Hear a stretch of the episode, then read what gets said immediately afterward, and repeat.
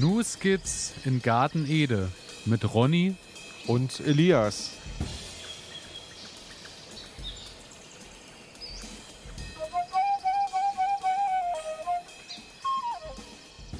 Herzlich willkommen, meine Damen und Herren, herzlich willkommen zu einer weiteren Folge Ihres Lieblingsgarten-Podcasts News Kids in Garten Ede.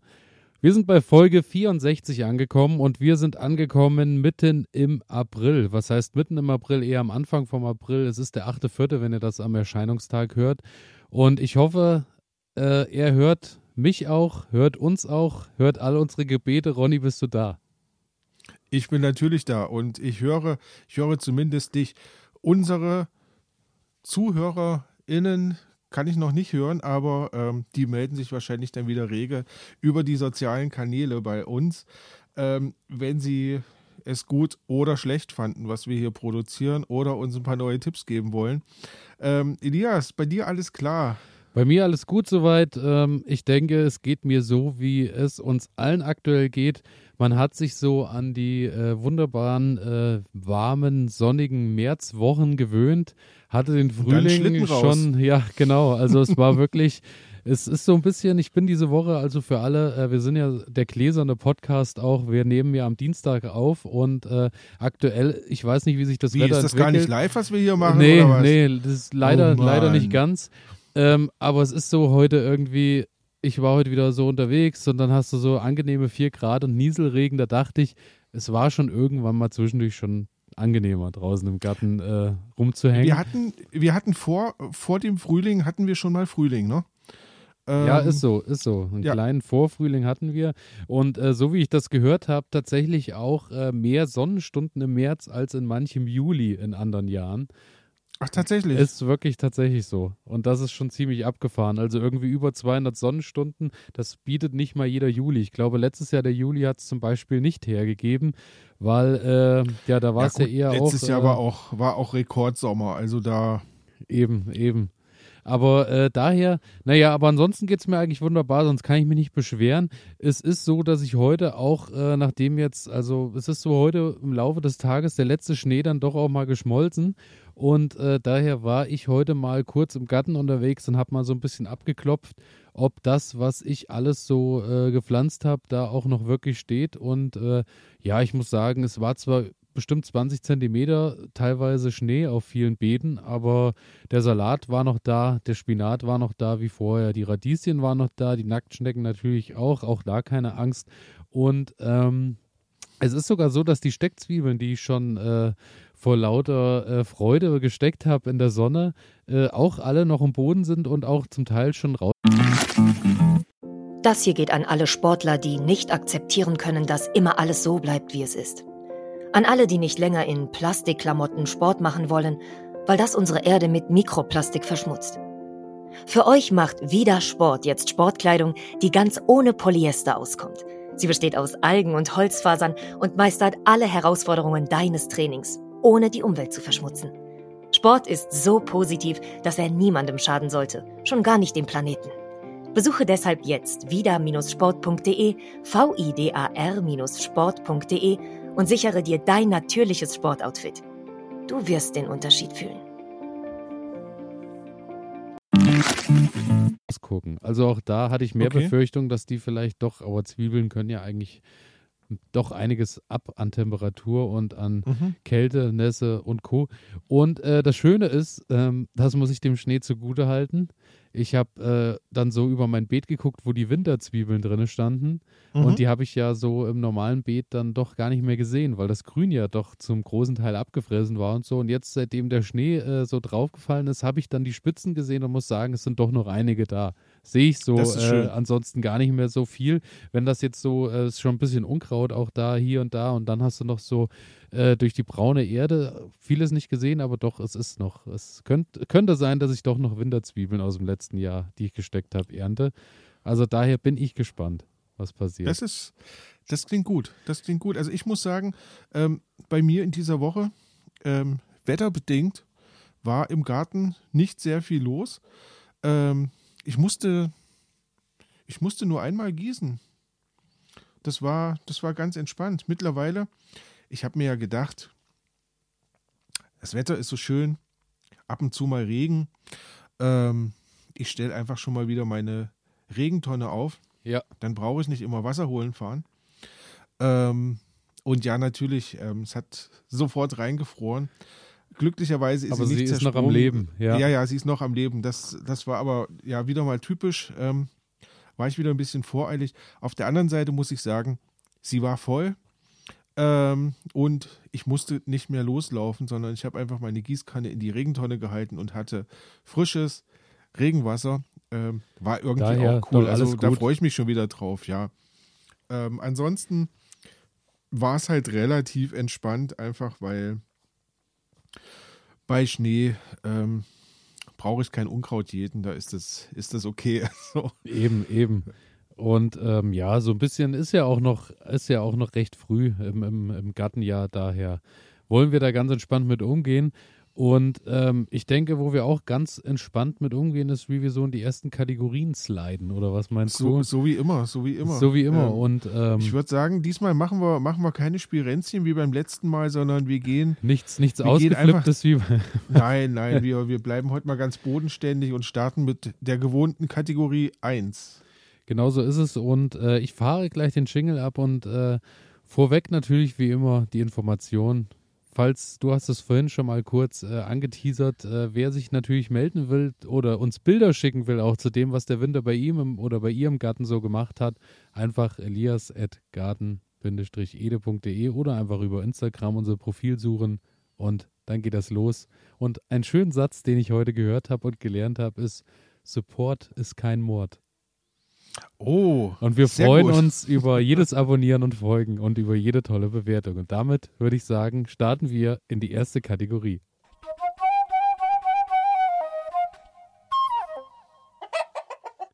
Pflanze der Stunde habe ich als erstes auf meinem Zettel. Pflanze der Stunde, so sieht's aus. Und wenn mich nicht alles täuscht, bin heute ich dran So ist es, so ist es.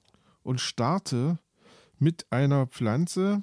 mh, Ich glaube, wir hatten sie noch nicht im Programm. Ich bin noch mal durchgegangen, das Archiv. Aber mittlerweile ist ja auch schon echt was Prall gefüllt, zusammengekommen, ja. dass ich, ja, dass ich irgendwie manchmal verpasse ich auch. Hatten wir die, hatten wir die noch nicht? Auf jeden Fall. Ich habe heute mitgebracht Allium Orsinum. Mm, mm, mm. Wenn du sagst, die ist es ja auf jeden Fall schon mal mit Artikel die wahrscheinlich davor. Dann ist es wahrscheinlich die, äh, ich weiß es nicht, die, das, Pass auf, ich gebe dir, ich gebe dir, ich gebe dir Okay. natürlich Hinweise. Ne? Ich habe ja, wir haben, wir haben ja viele, viele Namen für diese Pflanze. Ramsen beispielsweise, kenne ich nicht. Noch nie gehört. Waldheere, Auch noch nicht gehört. Hexenzwiebel, Auch noch nicht gehört. Bärenlauch. Der Bärlauch. Der Bärlauch, sehr, Sehr, gut. schön, sehr schön. Sehr schön. Ich dachte mir, ich habe so da gesessen und gebrainstormt, was könnte ich denn mal wieder für eine Pflanze machen, sodass sich das nicht doppelt. Und ähm, dann fiel mir ein, ey, ist ja Frühling. Und im Frühling gibt es immer lecker Bärlauch. Und ja, also habe ich mir gedacht, heute mal den Bärlauch vorzustellen. Ähm, zum Anfang, die Namensherkunft von Bärlauch ist nicht ganz klar. Es gibt eine schöne Geschichte, da streitet man sich aber, ob die stimmt oder nicht. Aber, Aber sie ist ich schön. möchte sie trotzdem erzählen. Sie ist schön, ja. Und zwar soll der Name daher rühren, dass die Bären, wenn sie ihren langen Winterschlaf, äh, Schlaf, wenn sie ihren langen Winterschlaf beendet hatten, dass sie dann quasi durch die Wälder streiften und von diesem Bärenlauch ähm, quasi gefressen haben, um sich zu stärken. Und ja, das Bärlauch ist ja dann auch so eines der ersten satten, grünen Pflanzen, die man so im Frühjahr ernten und, und essen kann. Und ja, es, es gibt halt so diese, diese Theorie, dass man, wenn man da im Frühjahr schon von isst, dass man dann halt sehr gut krankheitsfrei durch das Jahr durchstarten kann, weil halt die guten Inhaltsstoffe drin sind. Ich denke, das wird wahrscheinlich ähnlich sein wie beim Knoblauch, äh, dem man ja auch so viel tolle magische Kräfte nachsagt. Und ähnlich Mhm. wird es auch beim Bärlauch sein, nehme ich an. mhm. Und äh, ja, Bärlauch ist halt wirklich eines der Sachen, wie du gerade schon so schön erzählt hast, die halt wirklich früh im Jahr schon äh, gut dastehen, und Ja. auch mal so, ähm, auch mal was Frisches auf den Tisch zaubern. Richtig. Und, Und, mit man ganz muss auch einfachen sagen, Mitteln auch so. Genau, man muss auch sagen, ähm, wer jetzt noch Bärlauch haben möchte, der muss sich schon ranhalten. Ich selbst muss gestehen, habe in diesem Jahr noch keinen Bärlauch gesucht. Ähm, auch ich werde mich jetzt noch mal ranhalten. Ähnlich sieht es bei uns auch aus, weil ähm, ich wollte eigentlich am Samstag oder am Sonntag mal los Mhm. und äh, ja, bei 20, 30 Zentimeter Schnee war dann, glaube ich, Du hast doch die nicht Skier mehr so nicht viel. gefunden. Ja, genau. Ja, So, die waren leider schon verstaut im Keller, ja. ja, also der Bärlauch ist übrigens ein, ein heimisches Wildkraut. Bedeutet, der ist nicht von irgendwo hier angereist, sondern Bärlauch wächst wohl schon immer, in Anführungsstrichen, in unseren Regionen. Ähm, ist in fast ganz Europa verbreitet. Es gibt einige Stellen, wo kein Kno äh, äh, Bärlauch wächst in Europa, aber zum Großteil ist der sehr verbreitet. Ähm, es gibt große Bestände so in feuchten, humusreichen Auenwäldern, an Bächen. Ähm, der mag es halt gerne halbschattig, ähm, ja, schöner, satter, lockerer Boden. Da kommt er gut mit klar. Und ähm, da wächst er dann auch relativ üppig. Und das kennt man ja. Also wenn man, wenn man eine Stelle so im Wald gefunden hat, dann steht da in der Regel nicht nur ein Blättchen rum, sondern da steht halt wirklich ein ganzes Feld voll Bärlauch. Und Das Schöne ist, ähm, so ein Feld äh, gibt es hier bei uns auch in der Nähe irgendwie, ich glaube auch so Mhm. drei, vier Kilometer entfernt. Auf jeden Fall ähm, ist es dann so, dass es halt wirklich so viel ist, dass man sich gegenseitig so ein bisschen heiß macht dann während des Pflückens und jeder Okay. noch mehr und noch mehr mit nach Hause nimmt. Und dann, äh, wir hatten das Thema nämlich gestern erst mit einer Freundin und dann äh, hat man, am Ende sitzt man dann da und hat in diesem Jahr noch Restbestände aus dem letzten Jahr, so von so Bärlauchpesto und Bärlauchpaste, was man sich so ja, ganz eingekauft schön hat. doof eigentlich. Und ne? eigentlich muss man halt sagen, man muss es auch nicht übertreiben so. Ich glaube, man Ja. muss es auch dann im Verhältnis, aber man lässt sich dann, man peitscht sich gegenseitig dann schon so ein bisschen ein. Ja, es ist ja auch toll, es ist ja auch toll, aber Bärlauch ist halt so eine Sache, hält sich halt auch nicht lange im Kühlschrank. Also das heißt, im günstigsten Fall, wenn ihr das heute pflückt, ähm, dann solltet ihr das spätestens übermorgen Ohne, verarbeitet ja, haben. ja, ohne Einkochen und Ne? Co. ist halt äh, gar Richtig. nichts zu holen, ne? Richtig. Und das bedeutet, wenn ihr euch jetzt einen riesengroßen Berg holt, dann erstens ähm, nehmt ihr vielleicht anderen Leuten was weg. Zweitens, ja, macht ihr, könnt ihr den Bestand schädigen. Ähm, und drittens, ihr habt halt wirklich den ganzen Tag Arbeit, um das wirklich zu verarbeiten, damit dann Und halt auch nichts umkommt. Und Man das hat auch schade. ungefähr eine Woche zu tun mit Lüften, wenn man solche Riesenmengen verarbeitet. Genau. Kann ich nur, Genau. also im Ähm, Vergleich zum, da ist der Knoblauch wirklich harmlos. Ja, Ich muss sagen, der, der Bärlauchgeruch steckt länger. Also, weil bei Knoblauch ist halt, den musst du erstmal, den kannst du so lagern und mussten halt, äh, du musst halt nichts damit Ach tun, so, weißt ja, du? ja, und wenn der ja, gelagert ist, dann, es passiert ja Dann nichts. es Bis du den nicht geschält richtig. hast und zerdrückt hast oder geschnitten hast oder was auch immer, passiert ja nichts. Aber der Bärlauch, der wohl. will's wissen von Minute eins an. Ja, gut, der, der dunstet halt gleich aus, ne? Klar, klar. Ähm, und weil es halt Regionen gibt, ähm, wo das Pflücken ähm, verboten ist, weil, also er wächst wohl im südlichen Deutschland, ähm, wächst er reicher als im Norden. Ähm, und gerade so im, in Norddeutschland habe ich gelesen, ob das so ist, kann ich jetzt nicht sagen. Ähm, vielleicht wisst ihr das besser. Ähm, ich habe allerdings gelesen, dass es da im Norden Regionen geben soll, wo das Bärlauchpflücken verboten ist, einfach weil halt die Bestände sehr, sehr gering Okay. sind und sehr, sehr klein sind. Ja, da Und- kann ja vielleicht mal jemand Bezug nehmen drauf. Richtig, das wäre-. Das wäre ganz schön. Ähm, deswegen habe ich mir gedacht, Bärlauch, warum pflanzen wir den nicht einfach bei uns im Garten an? Und das war so mein Ansatz heute, mal darüber zu sprechen, ja, wie man Bärlauch im Garten selbst anbauen kann. Pass auf. Und Hast du schon probiert? Pass auf. Und deswegen, ähm, wir wollten ja heute nicht so viel switchen, ne? Ja? Aber da packe ich jetzt mal kurz meinen Fehler der Woche rein. Ich habe den Bärlauch zu spät ausgesät, so dass er kein, äh, dass er wahrscheinlich schon zu warm, es war schon zu warm, so dass er nicht mehr gekeimt hat und dadurch Ja. habe ich dieses Jahr noch keinen Bärlauch in meinem Garten. Wäre heute auf meiner Fehler der Woche Liste gewesen. Du siehst, du siehst, das ist jetzt vielleicht mal eine Sache an euch. Sollen wir mit dem Fehler der Woche anfangen, weil ähm, du meinst, äh, wir, wir lassen jetzt alles einstürzen, bevor wir und reisen ab, bevor, bevor wir, wir uns dann aufbauen. gegenseitig aufbauen. Genau. genau. Ist, ja, also ähm, ich dachte mir, wir gucken einfach mal, ähm, wie können wir, wie können wir Bärlauch selbst anbauen und ähm, Zunächst mal, wir gucken, wo wächst der Bärlauch. Bärlauch habe ich ja eben schon gesagt, so, der wächst in Wäldern, in Auenwäldern, also auch in der Regel feuchter Boden. In Wäldern hast du ja sowieso schon relativ feuchten Boden. Ähm, da ist es halbschattig und ähm, ja, nährstoffreich. Durch die vielen Blätter, die da runterfallen, hast du natürlich immer so einen, so einen, so einen humusartigen Boden, der, der da entsteht. Ähm, und das kann man aber zu Hause, naja, relativ gut imitieren. Also man kann zumindest den Versuch unternehmen, das zu imitieren. Ähm, halbschattiger Ort, den findet man. Äh, man sollte den Knoblauch jetzt nicht irgendwo hinsetzen, wo den ganzen Tag keine Sonne hinkommt, ne? sondern der darf schon auch mal Sonne abbekommen, aber halt nicht den ganzen Tag pralle Sonne.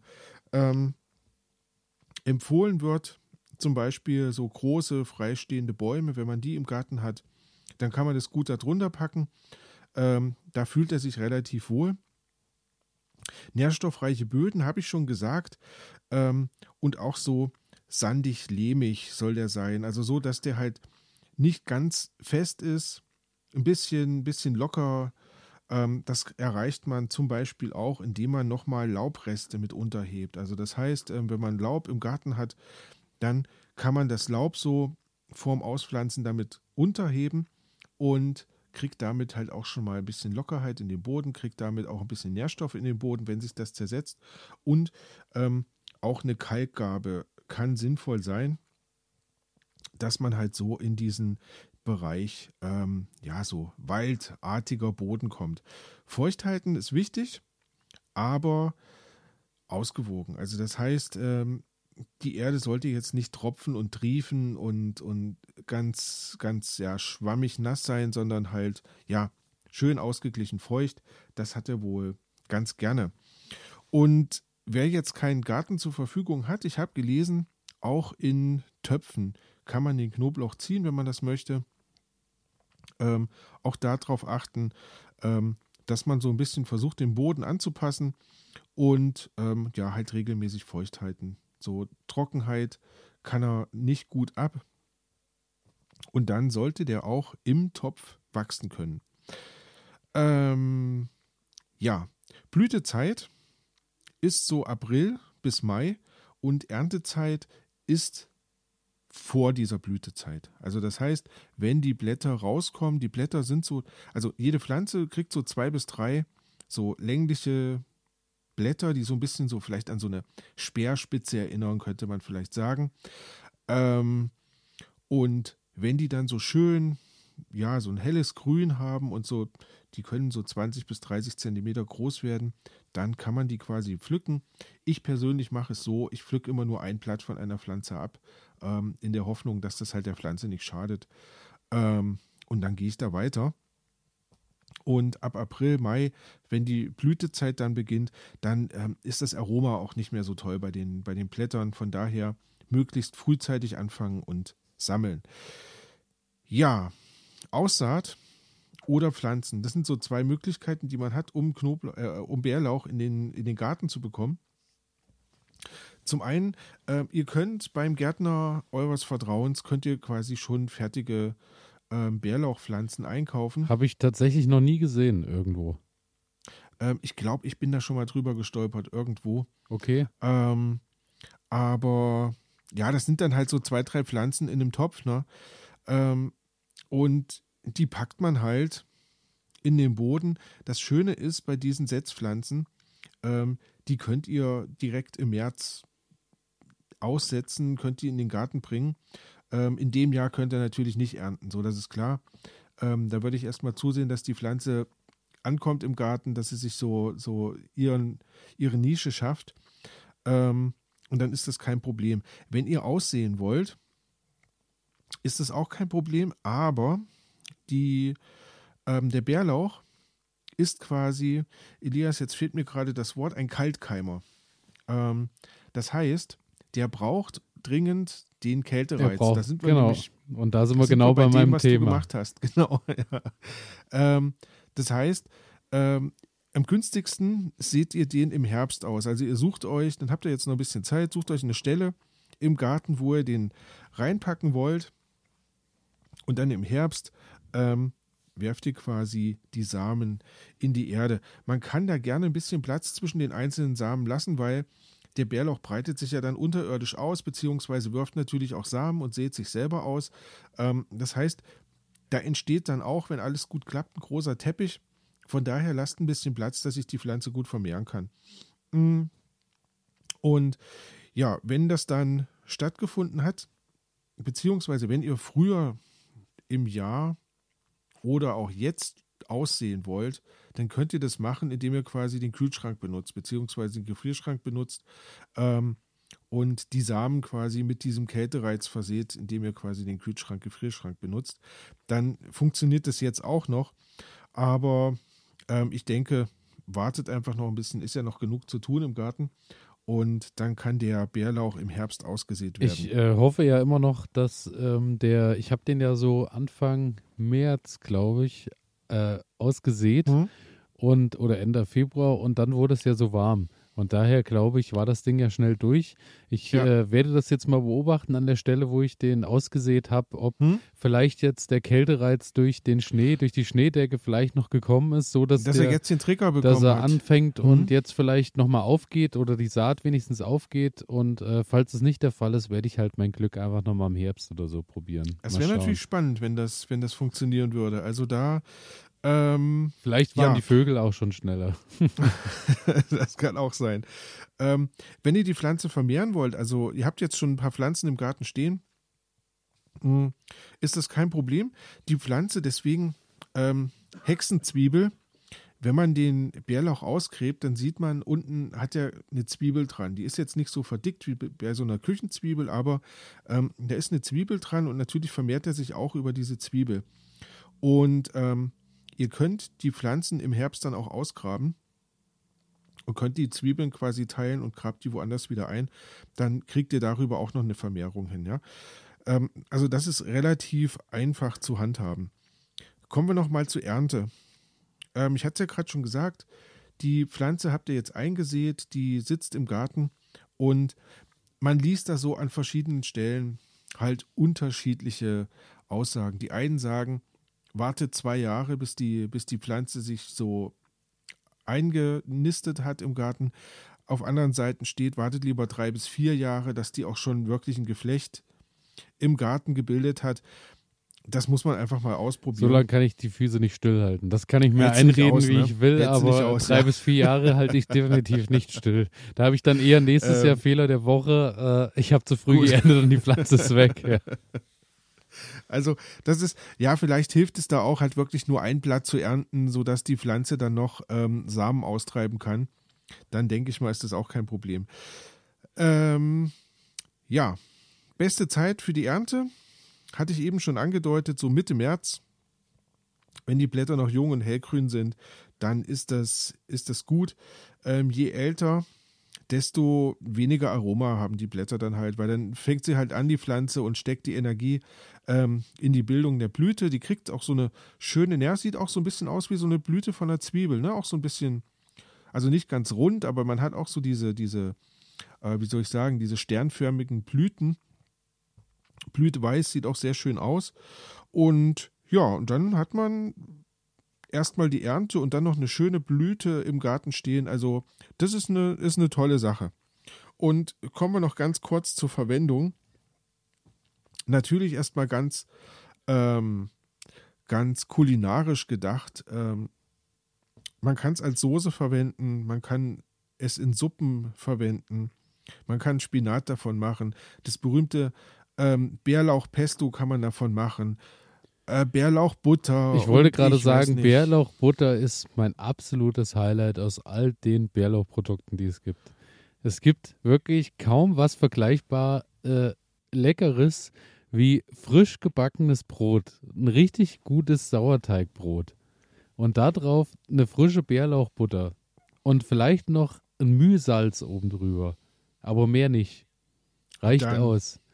Da könnte ich mich quasi so von, von Mitte bis Ende April eigentlich jeden Tag ausschließlich davon ernähren. Dann reicht es auch wieder.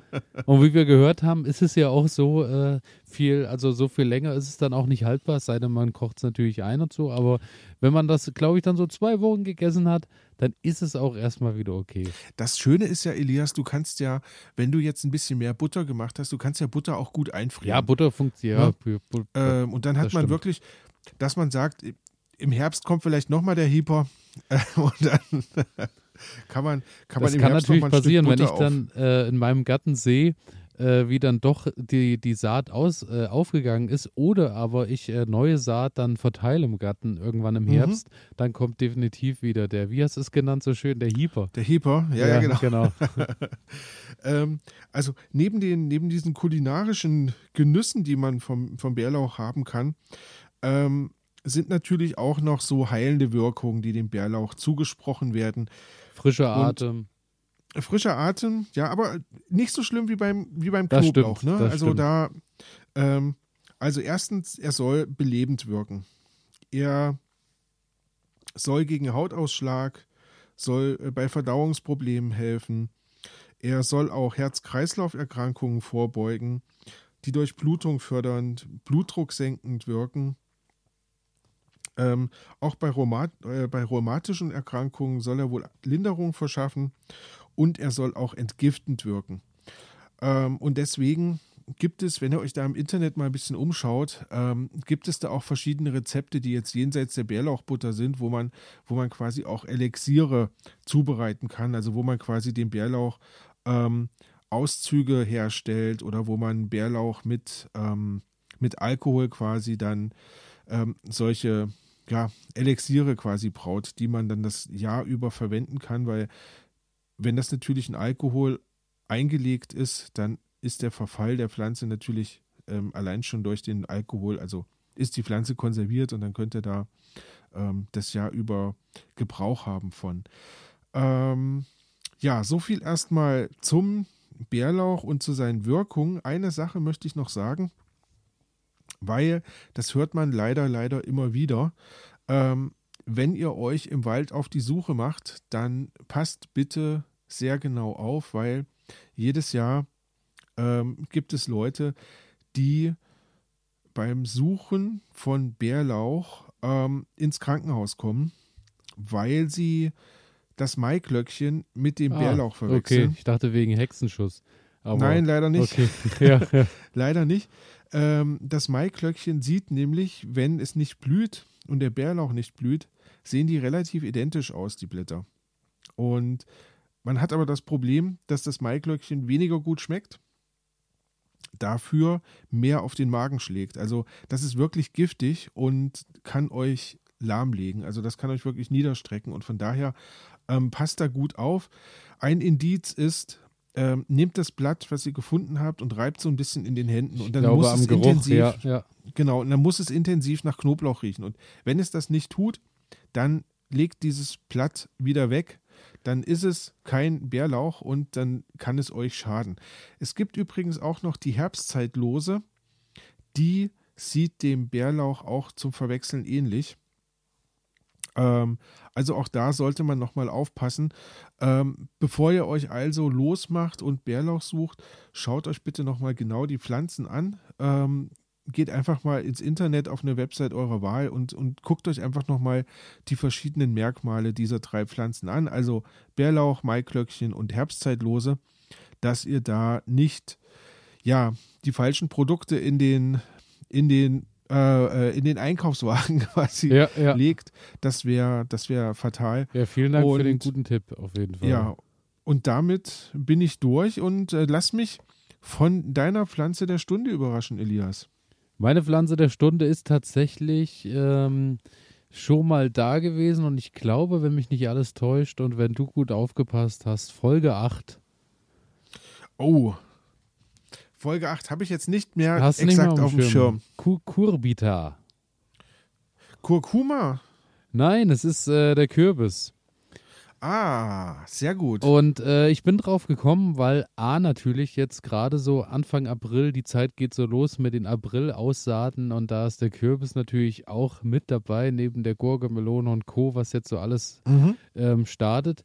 Und zum anderen bin ich drauf gestoßen, weil ich wieder mal äh, am Wochenende Flammkuchen gemacht habe. Und Flammkuchen ähm, gibt es äh, bei uns zu Hause ja in der äh, klassischen Schinken-Zwiebel-Version, aber auch in der vegetarischen Version. Und da hat sich einfach äh, der geröstete Kürbis durchgesetzt.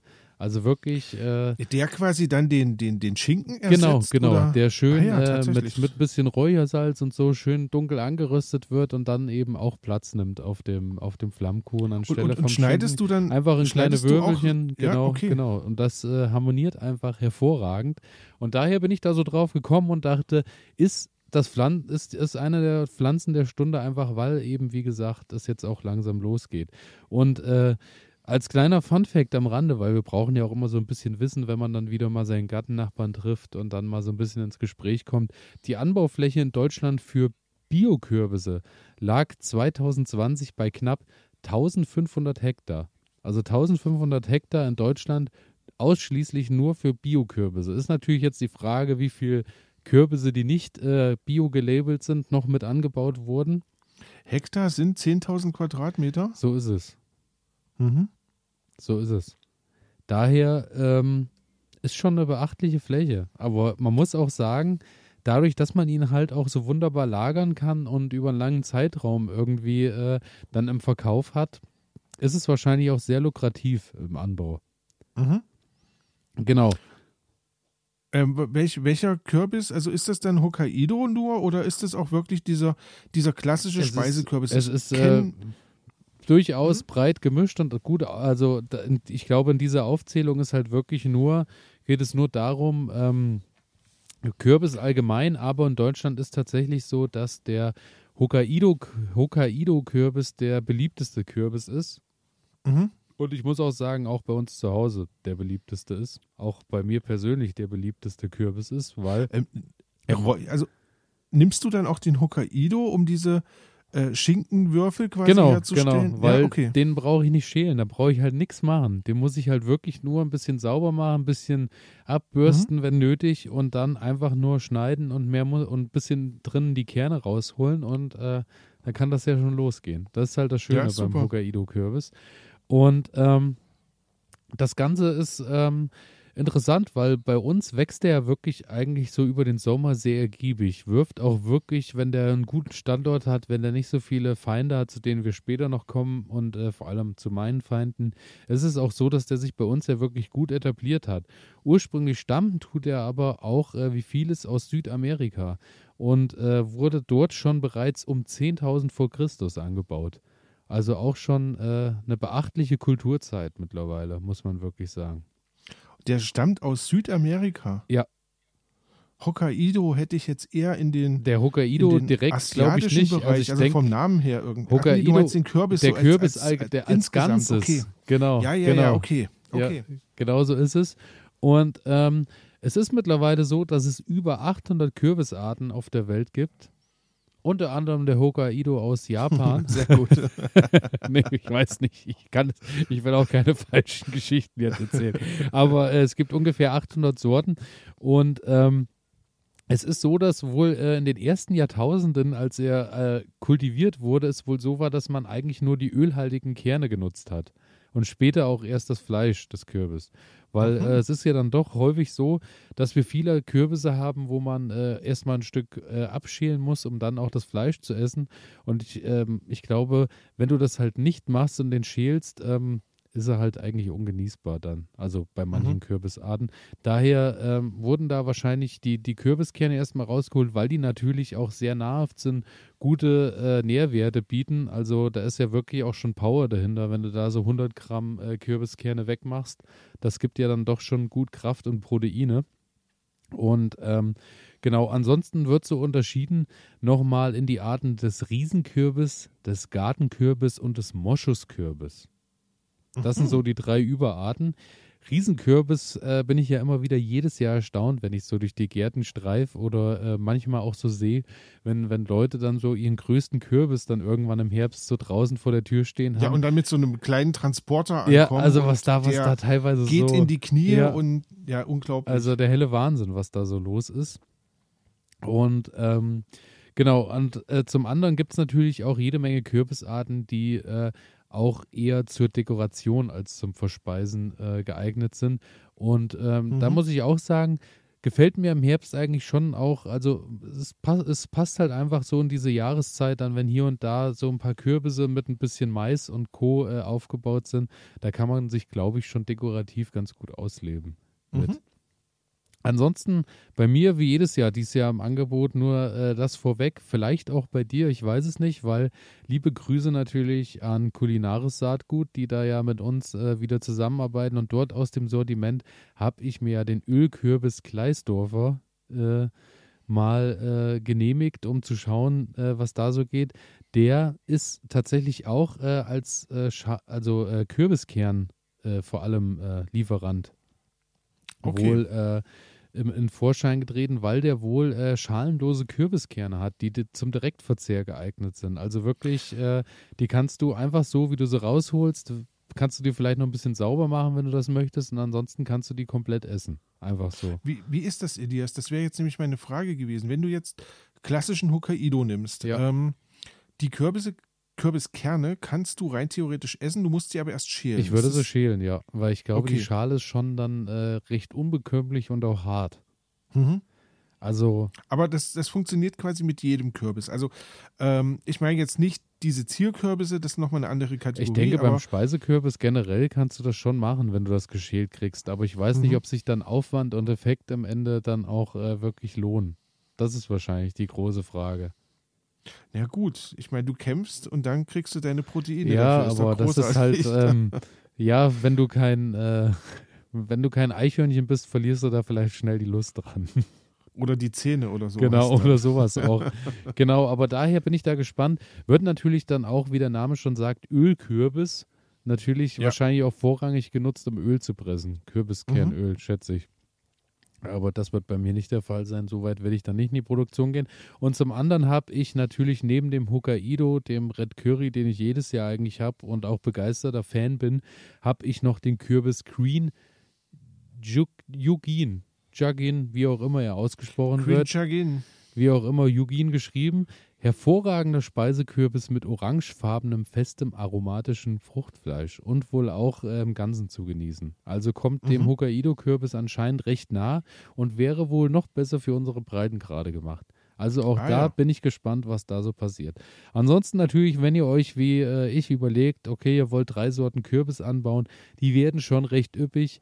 Dann muss man sich natürlich vorher überlegen, so, ähm, wo pflanze ich das Ganze hin? Ist natürlich auch klar, da wo Kürbisgewächse im Jahr zuvor waren oder wo Kürbisgewächse in diesem Jahr auch noch sonst rumstehen, ähm, ein bisschen Abstand halten. Also äh, die mögen es dann doch nicht so. Ich würde jetzt nicht äh, zum Beispiel äh, den Kürbis mit der Melone nebeneinander setzen, weil die werden sich gegenseitig die Nährstoffe rauben und werden sich mhm. wahrscheinlich mit ihrem Grün auch bedecken, weil jeder kennt es schon, die äh, Kürbisse, wer immer einen angebaut hat, den kannst du recht problemlos auf den Kompost oder wohin auch immer stellen und der ufert dann schon schnell richtig, richtig übel aus. Ja. Also der wird auch richtig breit und macht da so einen schönen Teppich. Daher vorher überlegen, wo habe ich genug Platz, das Ganze dann auch stattfinden zu lassen. Zur Aussaat. Direktaussaat ist möglich muss ich sagen, kommt, glaube ich, da kann ich für uns beide sprechen, bei uns nicht in Frage, weil ähm, Direktaussaat ist halt bei uns, wir können erst wirklich sicher sein, dass es nicht mehr friert und dass es nicht zu krass wird. Da ist, sind die Eisheiligen dann schon lange vorbei und äh, der braucht halt wirklich schon eine Bodentemperatur von 10 bis 15 Grad. Heißt bei uns, bis wir anfangen könnten damit, ist es irgendwie Ende Mai. Ja. Und äh, da muss ich sagen, da ist mir dann die Vorkultur drin doch bedeutend lieber. Was er überhaupt nicht ab kann, sind Nachtfröste, denke ich, ist auch klar. Und ähm, alles, was unter 5 Grad geht, ist dann wirklich schon so, dass er lang, längerfristig geschädigt ist, beziehungsweise vielleicht auch gar nicht mehr äh, in die Blütenbildung kommt. Okay. Daher, ich kann nur empfehlen, ähm, ein bisschen Voranzucht ist nicht das Schlechteste, es sei denn, ihr wohnt jetzt natürlich irgendwo ähm, wo die Temperaturen das äh, hergeben, wo es schon, also es gibt ja doch in, in, gerade so in, in, Südwestdeutschland dann Orte und äh, Stellen, wo es eben mal im Schnitt fünf bis zehn Grad wärmer ist als hier bei uns so in der Rhön. Ja. Da äh, funktioniert das vielleicht bei uns, ist es nicht so. Reihenabstand zwischen den Sorten 1,5 bis 2,5 Meter, also auch schon recht üppig und Abstand in der Reihe zueinander mit 0,5 bis 1,5 Meter. Und da muss ich auch wirklich sagen, die brauchst du auch, weil ansonsten raubt sich die Pflanze gegenseitig da alles. Aber du baust, baust ja jetzt keine Reihen an, oder, Elias? Also, ähm, weiß ich tatsächlich noch nicht, weil ich habe okay. ja außerhalb vom Garten ähm, das Beet, Stimmt, du hast ja kein Platzproblem. gelegt habe, genau. Und da gucke ich mal, ob ich vielleicht tatsächlich auch einen Reihen anbaue, beziehungsweise ähm, was ich auch vorhabe, ist, äh, Rankhilfe hat sich bei mir bezahlt gemacht, weil dann natürlich die Schnecken nicht so schnell an die äh, mhm. Blüten kommen und an die frischen Flen äh, ähm, an die frischen Kürbisse. Und daher werde ich die wahrscheinlich auch einfach wieder irgendwo hochranken lassen, dass die erstmal nach oben kommen. Dann kommt natürlich ab und an immer noch eine Nacktschnecke hin, aber bei weitem halt nicht, äh, wo unten 20 hinkommen, kommt da halt dann ein oder zwei ja, hin, ja. die ihren Weg da hochfindet. Daher ist das dann ein bisschen entspannter für die Pflanze. Daher mhm. werde ich die irgendwo ranken lassen. Vielleicht da ähm, äh, an, der, an der Hütte, die ich da stehen habe, werde ich vielleicht einfach ein Gitter oder irgendein Netz was dran machen, dass die sich da hocharbeiten kann, die Kürbisse. Und dann mhm. denke ich, sollte das funktionieren. Ansonsten äh, Voranzucht, wie gesagt, in Töpfen äh, ist so eine Sache, die sich bei mir auch bewährt hat. Nicht zu früh. Man sagt so vier Wochen äh, bis zum Raussetzen also so die vier Wochen sollte man nehmen. Ansonsten alles, was drüber geht, fängt er halt schon an und wird dann, kommt dann schnell in die Blüte und dann ist der schon zu weit, bis der überhaupt rauskommt. Da wird jetzt natürlich vielen auffallen, aha, wenn ich jetzt natürlich schon angefangen habe, die Eisheiligen sind in vier Wochen noch nicht durch. Ja. Ähm, ich habe einfach mal, ich, ich setze ja oder, oder ziehe ja immer ein Setzen vor und mache dann nochmal so äh, Mitte, Ende April noch eine zweite Runde, um dann einfach auch zu experimentieren, um zu schauen, was ich durchsetze. Und wenn jetzt wirklich dann nochmal Nächte anstehen, wo es zu krass wird draußen, werde ich das Ganze dann halt einfach mit Vlies abdecken. Aber wenn die eine gewisse Größe haben, sind die ja schon mal etwas geschützter. Ansonsten habe ich das Ganze jetzt im Wintergarten stehen. Sollte eigentlich zwischen 20 bis 24 Grad das optimale Keimtemperatur. Die habe ich jetzt aktuell, wenn die Sonne nicht scheint, nicht mehr im Wintergarten. Aber ich denke, äh, die brauchen dann halt einfach ein, zwei Tage länger zum Keimen und kommen dann allerdings trotzdem. Ansonsten kommen die dann noch mal rein auf die warme Fensterbank, auf die warme mhm. Fensterbank. Mhm. Wir sprachen bereits des Öfteren von der Fensterbank. Ähm, und ansonsten ist es so, dass man die wohl, die Samen oder die äh, Kerne auch vorquellen lassen kann bei 25 Grad äh, warmer Wassertemperatur oder in eine Plastiktüte für ein bis, eins bis zwei Tage geben. Das habe ich allerdings noch nie gemacht, muss ich ganz ehrlich sagen. Und es hat bisher auch eigentlich immer ganz gut funktioniert. Ja. Genau so ist es. Und dann beim Auspflanzen, Topfballen sollte natürlich gut durchwurzelt sein. Da muss ich auch sagen, äh, das macht der Kürbis eigentlich auch völlig problemlos. Also wenn der einmal gekeimt ist, muss man sagen, steht er eigentlich auch wirklich recht schnell, recht gut da und äh, mhm. wächst dann eigentlich auch schon zügig. Ansonsten zur Pflege Natürlich Trockenphasen mag er nicht, äh, vor allem im Jungpflanzenstatus nicht. Äh, daher immer um gute Wasserversorgung bemüht sein, gerade im Juni und Juli, wo es dann oft sehr heiß wird. Da muss man wirklich schauen, dass man da mit dem Gießen hinterherkommt, weil genau da ist auch die Zeit, wo er seinen größten Wachstumsschub dann hat und äh, auch die höchste äh, Blühintensität. Daher muss man da wirklich dann hinterher sein, dass man da gut gießt und den feucht hält. Ab August ist er dann wirklich pflegeleichter, weil du dann merkst, dann steckt er halt nicht mehr so viel ins Grünwachstum und Co., sondern dann fängt er halt an und bildet die Früchte. Da kann er dann auch mhm. schon mal ein bisschen mehr ab. Aber so zu Beginn seid wirklich ein bisschen hinterher, dass der genügend Wasser abkriegt. Ansonsten, ähm, ja, werde ich mal schauen, ob ich vielleicht auch mit ein bisschen schwarzer Mulchfolie mit dem Bändchengewebe arbeite, dass ich mir da vielleicht hier und da mal, wenn ich den mal eine Reihe setze, unten ein bisschen äh, Gewebe drunter baue, weil ähm, A kommt kein Unkraut mehr durch und B habe ich natürlich durch die Folie bleibt der Boden auch bedeutend wärmer, weil die Folie natürlich auch direkt den Boden anwärmt und auch ein bisschen ein bisschen Speichereffekt hat. Er trocknet natürlich dann dadurch auch nicht so schnell aus. Das ist vielleicht eine ganz schöne Sache. Das werde ich dieses Jahr beim Kürbis und bei der Melone, denke ich mal, probieren, ob sich das mhm. wirklich mhm. rentiert am Ende.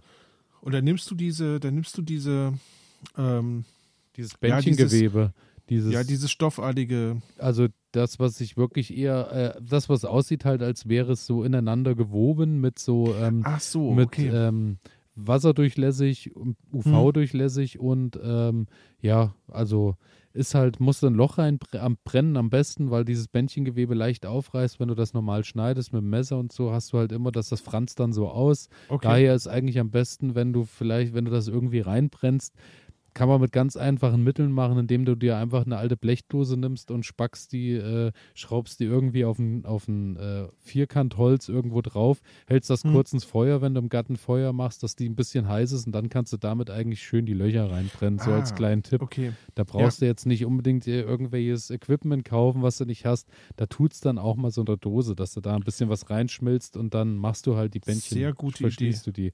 Das vielleicht Ja. so als kleiner Tipp am Rande. Mhm. Sehr gute Idee. Ähm, weil das ist vielleicht nochmal eine Sache, die man, die man ausprobieren könnte. Gucken wir mal.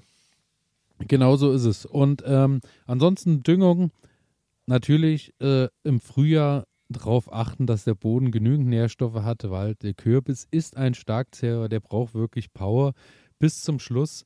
Und äh, das macht sich natürlich bei Wachstum und Ertrag äh, dann bemerkbar. Daher im Herbst vielleicht mit schönem Mist düngen oder halt im Frühjahr mit Humus, mit Kompost, vielleicht auch mit ein bisschen äh, Holz, äh, äh, Hornspänen und Co. arbeiten, dass vielleicht noch längerfristig was drin ist, aber da muss schon gut was im Boden sein.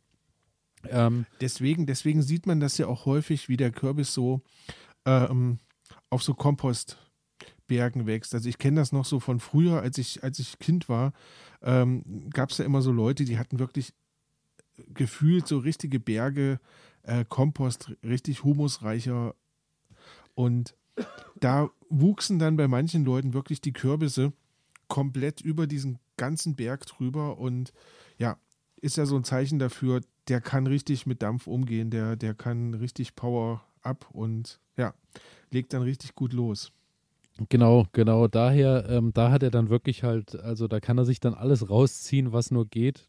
Also daher, ähm, ja, auch eine schöne Sache, den einfach auf den Kompost zu stellen. Bei mir ist nicht so viel Kompost da, daher kommt das bei mir nicht in Frage. Also ähm, die, diese An Anbaumethode kriege ich dann doch nicht hin mit meinem bisschen Kompost, was ich so im Jahr erzeuge.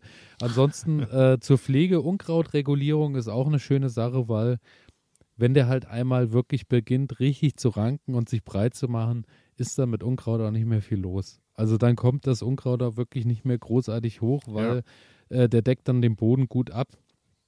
Aber bis dahin muss ich halt ein bisschen schauen, wo man äh, schauen muss. Der hat halt ein, ein recht flaches Wurzelsystem. Daher immer ein bisschen gucken, wenn du am Anfang äh, rundrum auch nochmal hacken musst und sowas. Da musst du wirklich auf die Wurzeln achten, dass du da nicht zu tief hackst und den dann Mhm. doch auch beschädigst. Genau. Ansonsten ähm, über das Thema Gießen haben wir über haben wir schon gesprochen und ähm, Pflanzenschutz. Da kommen wir jetzt natürlich zu meinem Lieblingsthema. Oberste, Schieß los. Ober, er, erster und oberster Satz, der in Fett gedruckt steht. Bei feuchtem Wetter mit viel Regen können Schnecken die Bestände insbesondere im jungen Stadium vermindern. Und da muss ich sagen. Vermindern, das klingt gut. Ja, also ich hatte letztes Jahr, glaube ich, ähm, vier oder fünf einfach ins Beet gepflanzt. Bis auf eine Pflanze haben die Schnecken wirklich alles niedergefressen. Und bei dieser einen Pflanze haben sie dann angefangen und haben selbst ähm, so die Kürbisse, die dann schon in so einem Tennisball großen äh, Stadium waren, selbst die haben sie dann noch geknackt und gefressen. Also da ist wirklich, da muss man hinterher sein. Daher, bei mir hat sich wirklich im Jahr zuvor bedeutend besser gemacht, äh, an der Rankhilfe hochgezogen und dann äh, hingen die oben und dann war das okay. Elias, du hast doch mal davon erzählt, äh, dir quasi so eine, so eine kleine Laube zu bauen, wo der, wo der Ja, äh, ja. Kürbis drüber wächst und, und du quasi wie so ein kleines, Ja. ja, wie, wie, wie so eine Laube hast, wo, wo der Kürbis dann hängt und ähm, Da habe dich ich, erfreut. ja, ja, also das habe ich auch immer noch auf dem Schirm, aber ich habe noch nicht so das richtige Material gefunden. Weil Ja, ähm, Kann ich mir vorstellen. Das Problem ist, du brauchst ja wirklich was, was dann auch äh, dem Stand hält und was dann nicht irgendwann nachgibt. Und es sollte natürlich auch was sein, was, ich meine, natürlich kann ich mir da jetzt ähm, gut und gerne was äh, Massives hinstellen, aber das will ich ja nicht, weil es muss ja, ich kann nicht im nächsten Jahr an derselben Stelle wieder Kürbisse anbauen. So, das wird äh, also irgendwann nicht mehr Ist, funktionieren. ist ein guter Einwand. Ist Daher, ein guter Einwand, ja. Es müsste was Mobiles sein, da habe ich nicht so richtig was gefunden, aber ich habe genügend äh, Weiden und Co., die bei mir so im Garten am Wasser wachsen. Und da werde ich es ähnlich machen wie bei den Gurken, wie wir das letzte oder vor zwei Wochen hatten, dass ich Mhm. mir da äh, ein bisschen äh, Äste und Co. nehme und so, so Seitentriebe und da dann halt so wie so ein Tippi quasi, äh, so, ein- so ein Zelt quasi hoch, Mhm, einen Kegel mhm, aufbaue mit, äh, mit Ästen und da dann eben äh, das hochranken lasse, beziehungsweise beim Kürbis habe ich eben, wie gesagt, die Möglichkeit, da habe ich noch diese Hütte stehen und äh, da wird wahrscheinlich einfach so eine Stabmatte drankommen und dann können die da hochwachsen und dann Ja. sollte das passen, denke ich. Und dann haben die da auch genügend Sonne. Mhm. Genau. Was nämlich ein weiterer Schädling ist, auf den man achten muss, ist die Maus, die sich dann auch noch ganz gerne, äh, wenn die Früchte dann da sind, bedient. Da denke ich dann, ja, die Maus kommt dann auch immer noch dran, wenn das nach oben rankt, alles klar. Aber es wird schon bedeutend schwerer, sich dann über so einen Kürbis herzumachen im Vergleich zu der liegt auf dem Boden. Das stimmt wohl. Und äh, ansonsten natürlich äh, Krankheit, Mehltau tritt auch auf. Ich meine, wie bei allen Pflanzen, große Blätter, große grüne Blätter, die irgendwann nicht mehr abtrocknen. Dann äh, geht das natürlich dann los mit Mehltau. Und auch da ist natürlich immer die Sache, ein bisschen schauen, dass der an der Stelle ist, wo er abtrocknen kann und äh, ein bisschen schauen, dass die Blätter irgendwie vielleicht auch, äh, dass man mal was wegnimmt, wenn es zu dicht wird, dass äh, eben da so, das ist eigentlich so die beste Vorkehrung gegen den Mehltau und dann hat, bin ich da eigentlich auch immer ganz gut mit durchgekommen. Auch letztes Jahr, als es so viel geregnet hat, hatte ich dann zwar auch Mehltau irgendwann, auch bei den Zucchini und so, aber die haben mir am Ende nicht die Ernte genommen. Also die Ernte haben mir Okay. die Schnecken genommen. Genau, und zu guter Letzt Ernte und Lagerung. Wir haben es am Anfang schon mal besprochen. Das Wunderbare beim Kürbis ist halt einfach, du holst den rein und du kannst den, wenn du den gut lagerst, irgendwo im Keller oder irgendwo, wo es kühl ist, dann hält er sich wirklich auch lange. Also wir reden dann wirklich von, ähm, wenn du den eingelagert hast, es gibt Leute, die jetzt noch von den Kürbissen vom Herbst äh, äh, sich äh, ernähren und Co. Tatsächlich, Also, so lange. ja, also du musst halt wirklich nur schauen, dass der an einem trockenen, äh, kühlen Ort steht, dass der Fruchtstiel ähm, wohl noch komplett äh, er erhalten ist an der Pflanze, so dass der Okay. quasi noch so seine ähm, fünf bis zehn Zentimeter hat, wo der schön verholzt ist und dort erst abgeschnitten wurde. Dann, äh, auf was zu achten ist, ist äh, die Farbintensität. Du sollst halt wirklich schauen, dass der Kürbis äh, schon in der, in der satten Farbe ist, wie er dann quasi am Ende sein soll. Also Klassiker, hohl klingen. Ich klopfe, Mhm. ich klopfe an, um Mhm. zu schauen, ob er ausgereift ist. Dann klingt er hohl. Dann ähm, sollte ich schauen, dass ich ähm, vielleicht sogar, also du kannst den sogar nach, du kannst den auch draußen lagern, beziehungsweise überdacht irgendwo draußen lagern. Die Sache ist nur, so wenn Dauerfrost kommt, musst du dann halt schauen, dass du ihn reinholst. ja. Aber der hält auch schon noch eine Weile draußen aus. Ansonsten, äh, je nach Sorte sagt man bei 10 bis 15 Grad vier bis sechs Monate lagerfähig. Also Mhm. da ist wirklich einiges möglich. Und äh, ganz wichtig auch, bevor du einlagerst, äh, schauen, ob du beschädigte Kürbisse dabei hast. Dass du, äh, wenn du natürlich irgendwo dann Risse in einem Kürbis hast, verdirbt der natürlich schneller und kann dadurch auch äh, die Ja. anderen Kürbisse anregen, dass die dann natürlich auch schneller kaputt gehen. Also da solltest du dann wirklich schauen, hast du irgendwas mit Rissen und Co., dann nimmst du die natürlich als erstes, um sie äh, zu essen und Co. Logischerweise Und äh, eigentlich. die, ne? die guten lagerst du eben dann ein. Genau. Und dann kannst du da eigentlich wirklich viel mit machen. Ich muss halt wirklich sagen, wie gesagt, flambiert, Flammkuchen finde ich eine ganz tolle Sache. Klappt auch wunderbar für äh, Gussfännchen. Einfach äh, auf den Grill, beziehungsweise ich packe den dann, ich habe ja diesen Pizzaofen und dann einfach in ein Gussfännchen mit ein bisschen Öl reingeschoben, kurz angeröstet, fertig. Oder natürlich mein Highlight, ich habe es hier schon oft erwähnt, aber nach wie vor eines meiner Highlights im Sommer auf dem Grill, äh, das Kürbisfondue. Den Kürbis aushöhlen, mit Käse füllen und dann äh, quasi im den Kürbis von oben anfangen abzuschneiden, dann reihum und dann immer den Kürbis mit den eigenen Kürbisstücken quasi in sich tunken in den Käse. Es ist einfach ein absoluter Traum. Sehr, sehr gut. Und da ist der Hokkaido-Kürbis dann natürlich, um den Kreis zu schließen, am besten geeignet, weil da kann ich die Schale halt belassen und so mhm. hält er auch natürlich aus, dass da ein bisschen Käse Und, und du musst ist. nicht 50 Kilo Käse reinkippen, ne? Ich stelle mir jetzt so einen, so einen schönen Speisekürbis vor, so ja, das mit stimmt. einem Meter Durchmesser. Da musst du schon einige Beutel ja, Käse wir, wir sind damals, äh, wir sind damals mehrere Käsereien abgefahren auf Bauern. Das wollte ich sagen, um, genau. Um unser Kürbisfest um zu feiern. Kürbis voll zu bekommen. Genau. Sehr schön. So ist es. Und damit bin ich am Ende angekommen. Das war äh, der kleine, die kleine Reise zum Kürbis. In den Kürbiskosmos. Genau so ist es. Und ja, ähm, ja damit würde ich sagen, äh, sind wir eigentlich bereit für Kategorie 2 oder hast du noch äh, etwas? Lass uns Herzen? durchstarten. Dann Kategorie 2, Jingle ab.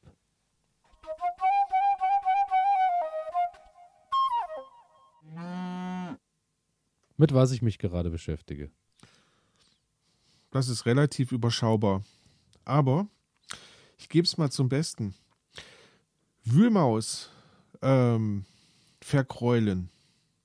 Ich hatte schon drüber gesprochen. Ähm, Knoblauch war meine Waffe der Wahl. Ähm, ich habe ordentlich Knoblauchzehen mit in den Garten genommen, habe die zerquetscht und habe die in die Löcher reingesteckt.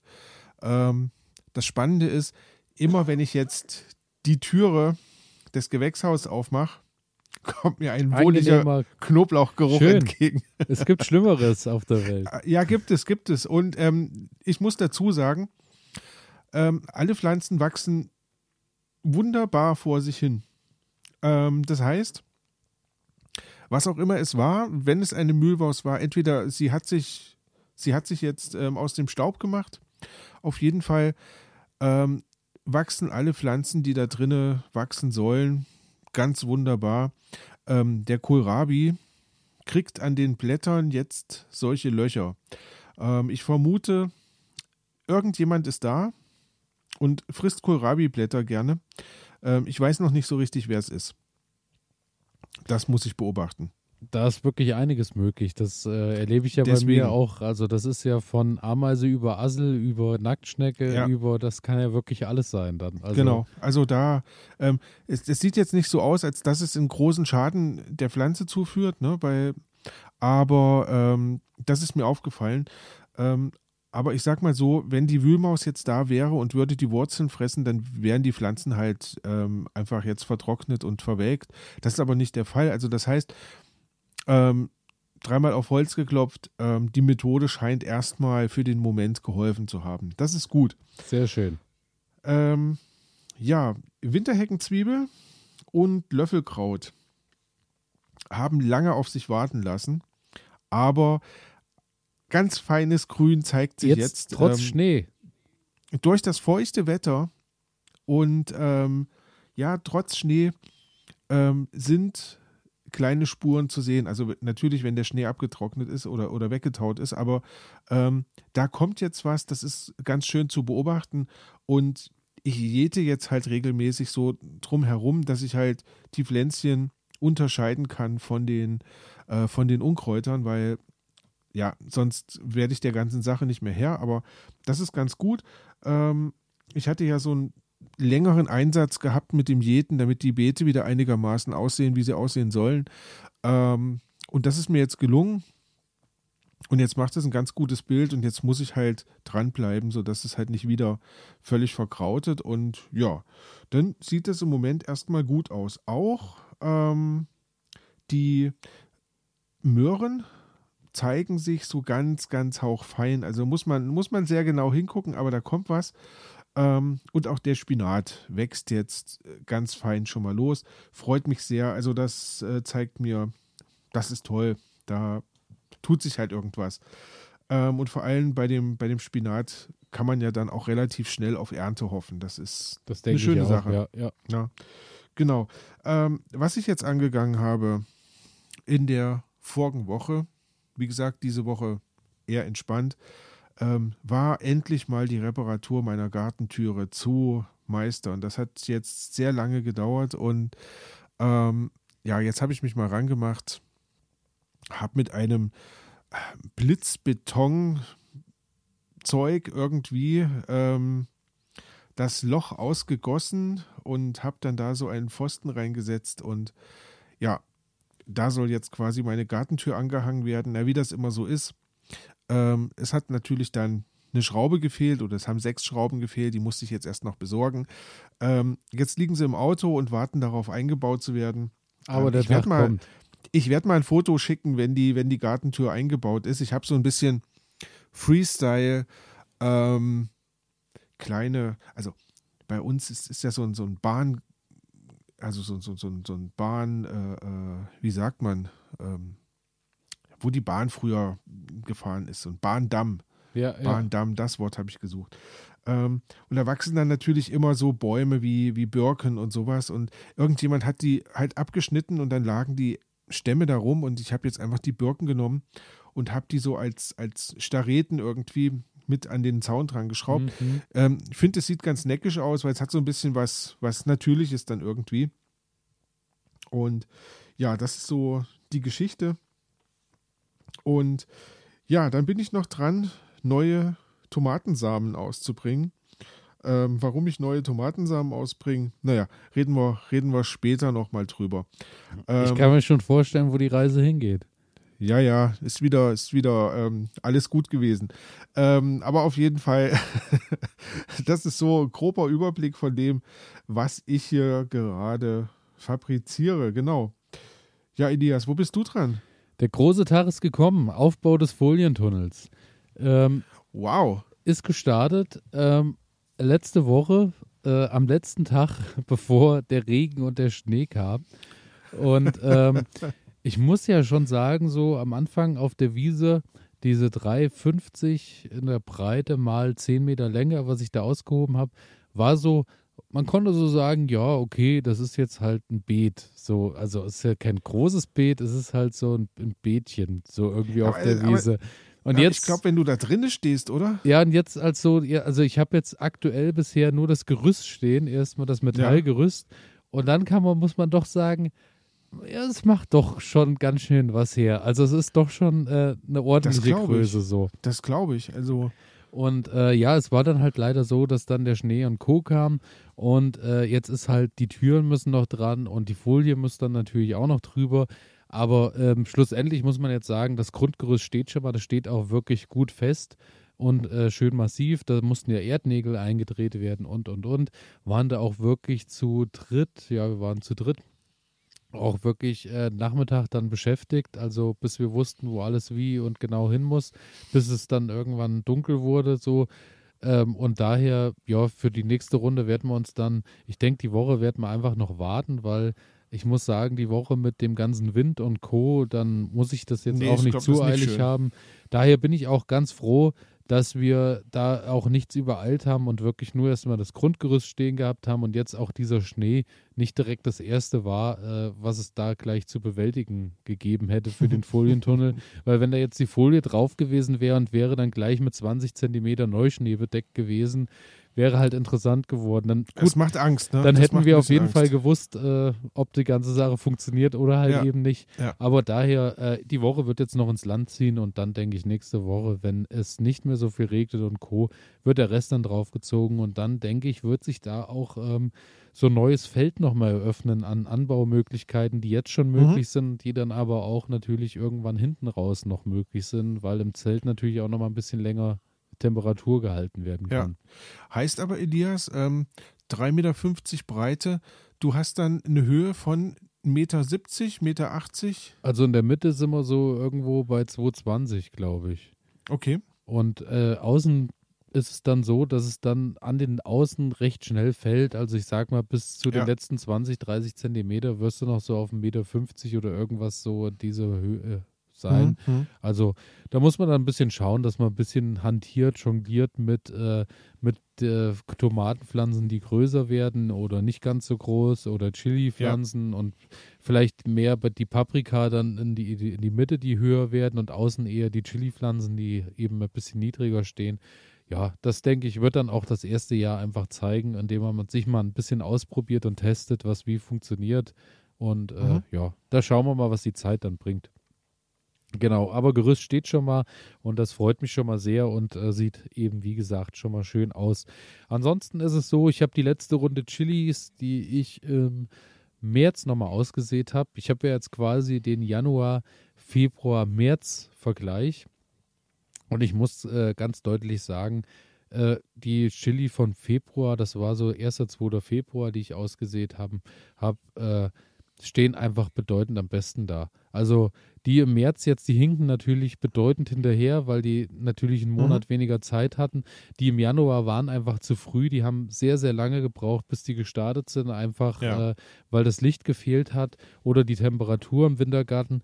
Und ähm, da hat sich der Februar schon gut gemacht und ich muss auch sagen, auch der Start über den Februar mit den äh, Pflanzlampen hat da, glaube ich, auch nochmal ordentlich äh, einen Schub gegeben. Also ich habe wirklich die Pflanzlampen auch nur im März jetzt angehabt. Ab jetzt steht alles an den Fenstern und dann passt das auch. Also da mache ich mich dann auch nicht mehr verrückt. Das reicht dann auch voll und ganz aus. Aber mhm. äh, dieser Schub im Februar, der hat sich schon bezahlt gemacht bei den Chili- und Paprikapflanzen. Das, was sich jetzt äh, zeigt, ist so, ähm, da auch mal liebe Grüße an Floragard, äh, die ja mit uns zum Thema Erde und Subdra Substrate zusammenarbeiten. Genau. Ähm, da hatte ich ja den Versuch gemacht bei den äh, Chili Paprika, da habe ich eine Hälfte in nährstoffreiche Erde ausgepflanzt und eine mhm. äh, nochmal in Aussaaterde.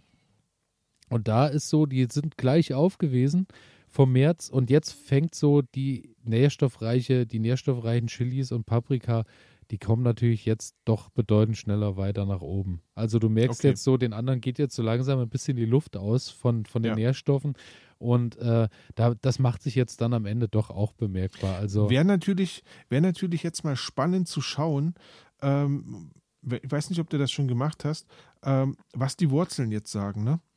Denn wir hatten ja damals mit, mit, ähm, mit Flora Gard drüber gesprochen, ähm, was passiert so.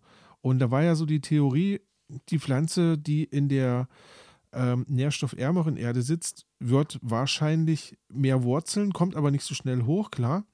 Ähm, die andere Pflanze bildet vielleicht nicht so viele Wurzeln aus, weil sie ja, halt einfach ja. nicht den, den Drang hat, Wurzeln auszubilden. Das, das wäre natürlich jetzt spannend. Ähm, das wird sich dann wahrscheinlich auch dann erst so, so richtig am Ende zeigen, ne? wenn dann äh, die, wenn dann die äh, Pflanzen dann rausgehoben werden aus ihren Töpfen Daher äh, genau. ja, mal schauen, wie dann die Wurzelballen sich unterscheiden oder ob sie sich unterscheiden. Mal gucken.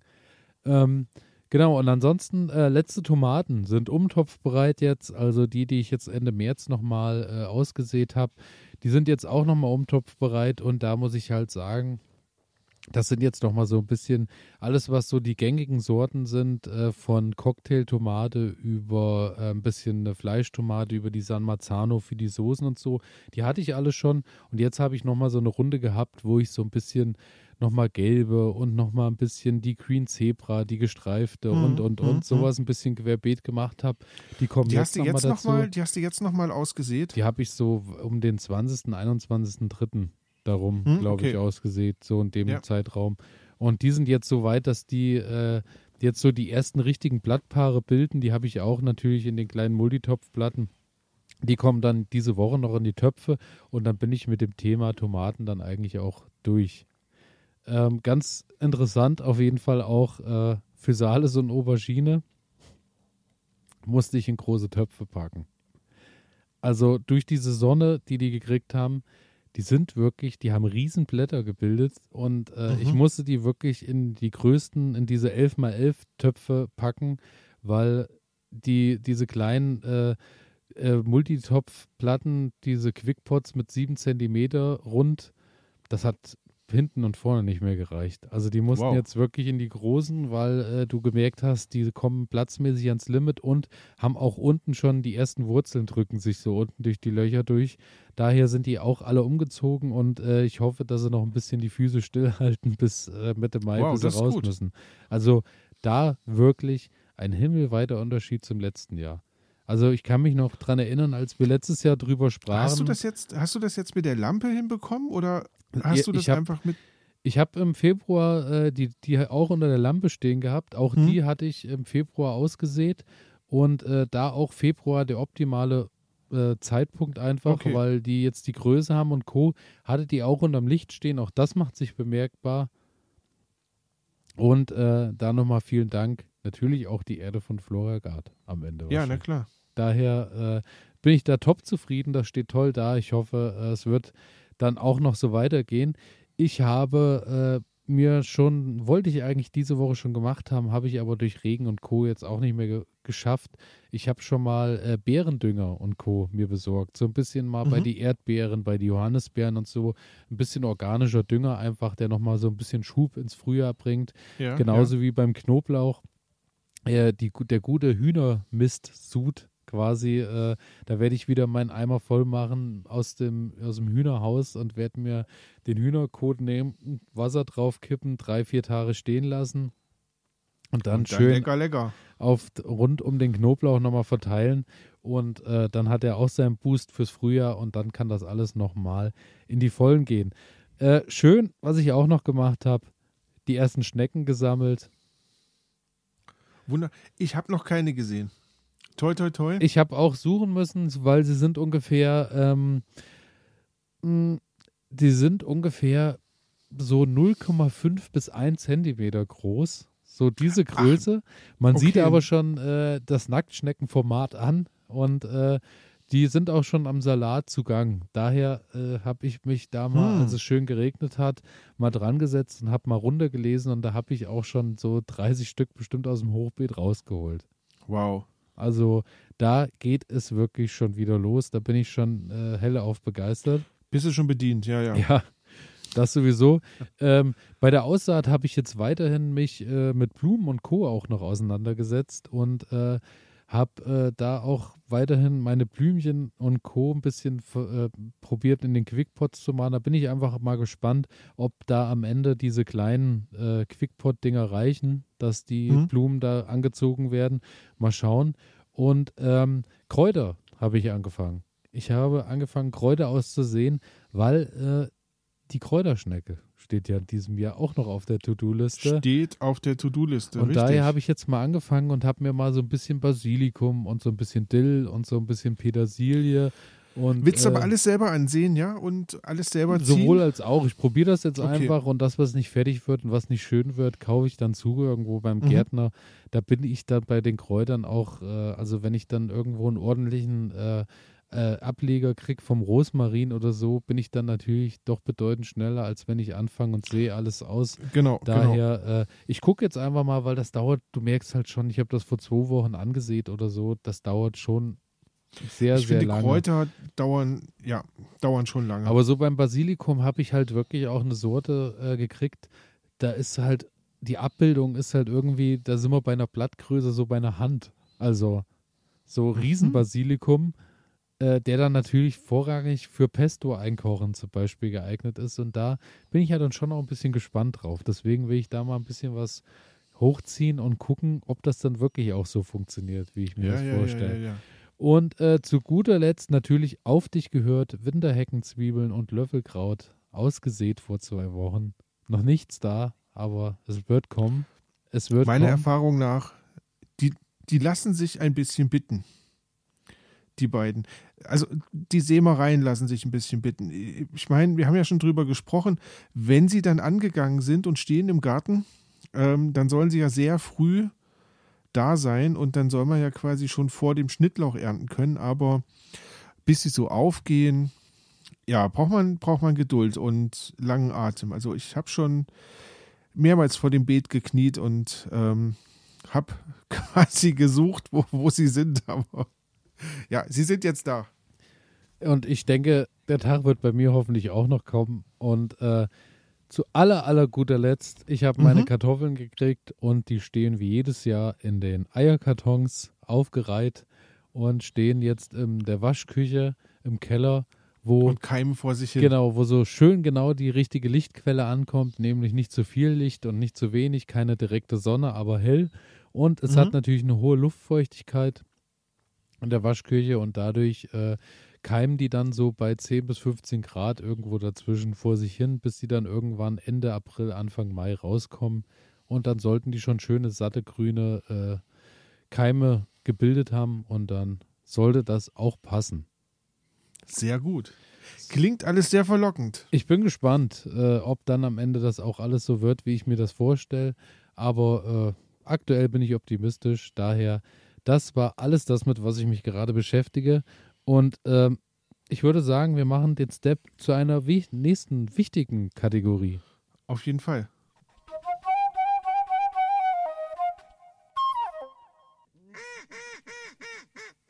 Was ich gelernt habe. Und ja, was ich gelernt habe, hat. Ähm, ich muss eigentlich schon einen Schritt weitergehen, Elias, um zu sagen, was mein Fehler war. Ne? Denn ähm, es, ist, es ist passiert, dass ich meine Tomaten wunderbar ähm, ausgesät habe. Die Pflänzchen sind gewachsen, ähm, sind aufgegangen, ähm, standen super gut da. Und ich habe natürlich auch gegossen. Sie stehen bei mir im Bad. Ähm, wir haben schon häufiger darüber gesprochen. Ich habe die Temperaturen runtergeregelt, sodass es halt ähm, kühl bleibt. Und das Licht war auch einigermaßen da. Und ich habe halt versucht, die schön feucht zu halten. Denn so ein kleines Pflänzchen braucht ja Feuchtigkeit. Ähm, und das ging ein paar Tage. Sie sind vielleicht jetzt so, naja, so sechs, sieben Zentimeter groß. Ähm, die ersten Pflanzen haben angefangen, so ein zweites Blattpaar auszubilden oder die ersten richtigen Blattpaare auszubilden. Und ich komme eines Frühs ins Bad und dann sehe ich, wie einzelne Pflanzen so anfangen und die Blätter, also die, die Keimblätter, werden na nicht wirklich welk. Also sie, sie trocknen nicht, sondern sie schrumpeln irgendwie zusammen und ja, das war bei zwei, drei, vier, fünf Pflanzen. Okay. Habe hab ich mir erstmal nicht den großen, die großen Gedanken gemacht, weil es stand ja noch alles da. Ähm, nächsten Tag komme ich und dann lagen plötzlich ganz viele Pflanzen um. Das heißt, die sind nicht komplett umgefallen, sondern die sind vielleicht so ab der Mitte ungefähr, sind die Pflanzen abgeknickt und lagen Okay. dann einfach nur flach da. Und ähm, ich weiß, ich weiß einfach nicht, woran es gelegen hat. Ich habe auch ein bisschen recherchiert im Internet, Mhm. aber so richtig schlau bin ich da auch nicht geworden. Ähm, was ich dann gemacht habe, ich habe die ganze Palette genommen und habe sie direkt auf die Heizung draufgestellt. Ja, Also das heißt, ich habe so einen Stapel Bücher drunter gepackt, damit ich zwischen Heizung und ich wollte gerade sagen, sonst wird es vielleicht zu heiß, ne? Genau, also ich wollte jetzt nicht so eine Ofen-Feeling schaffen, sondern ähm, habe so ein bisschen Luft dazwischen zirkulieren lassen ähm, und habe versucht, das Ganze, also die Erde so ein bisschen zu trocknen. Und ja, ich glaube, das war das Problem. Feuchtigkeit. Zu hohe Feuchtigkeit. Das, was Ich, ich, vermute. das, was ich irgendwie nicht verstehe, ist, ähm, warum es halt manche trifft und manche nicht. Ja, Das ist halt wirklich seltsam. Vor allem, ähm, wenn es in den, in den eigenen, also in den Reihen untereinander so ist, dass manche kaputt gehen und manche nicht. Ich meine, Ja. wenn jetzt eine Reihe geschlossen kaputt geht, dann sagt man, gut, diese Tomatensorte kam halt einfach mit der Feuchtigkeit nicht klar. mhm. Aber warum kommen von einer Sorte, gehen drei kaputt und drei überleben? ich, hab, ich, ich kann mir es echt nicht erklären, weil ähm, Also- nachdem ich die Erde getrocknet habe, sind einige Pflanzen aus der Reihe wieder aufgestanden. Na? Ja. Also die stehen jetzt, also die sehen nicht mehr gut aus, das muss ich auch sagen, weil ähm, die, die, die Keimblätter sind quasi abgestorben oder sind einfach nur noch schrumpelig. Nichtsdestotrotz bilden sich jetzt so die ersten richtigen Blattpaare aus.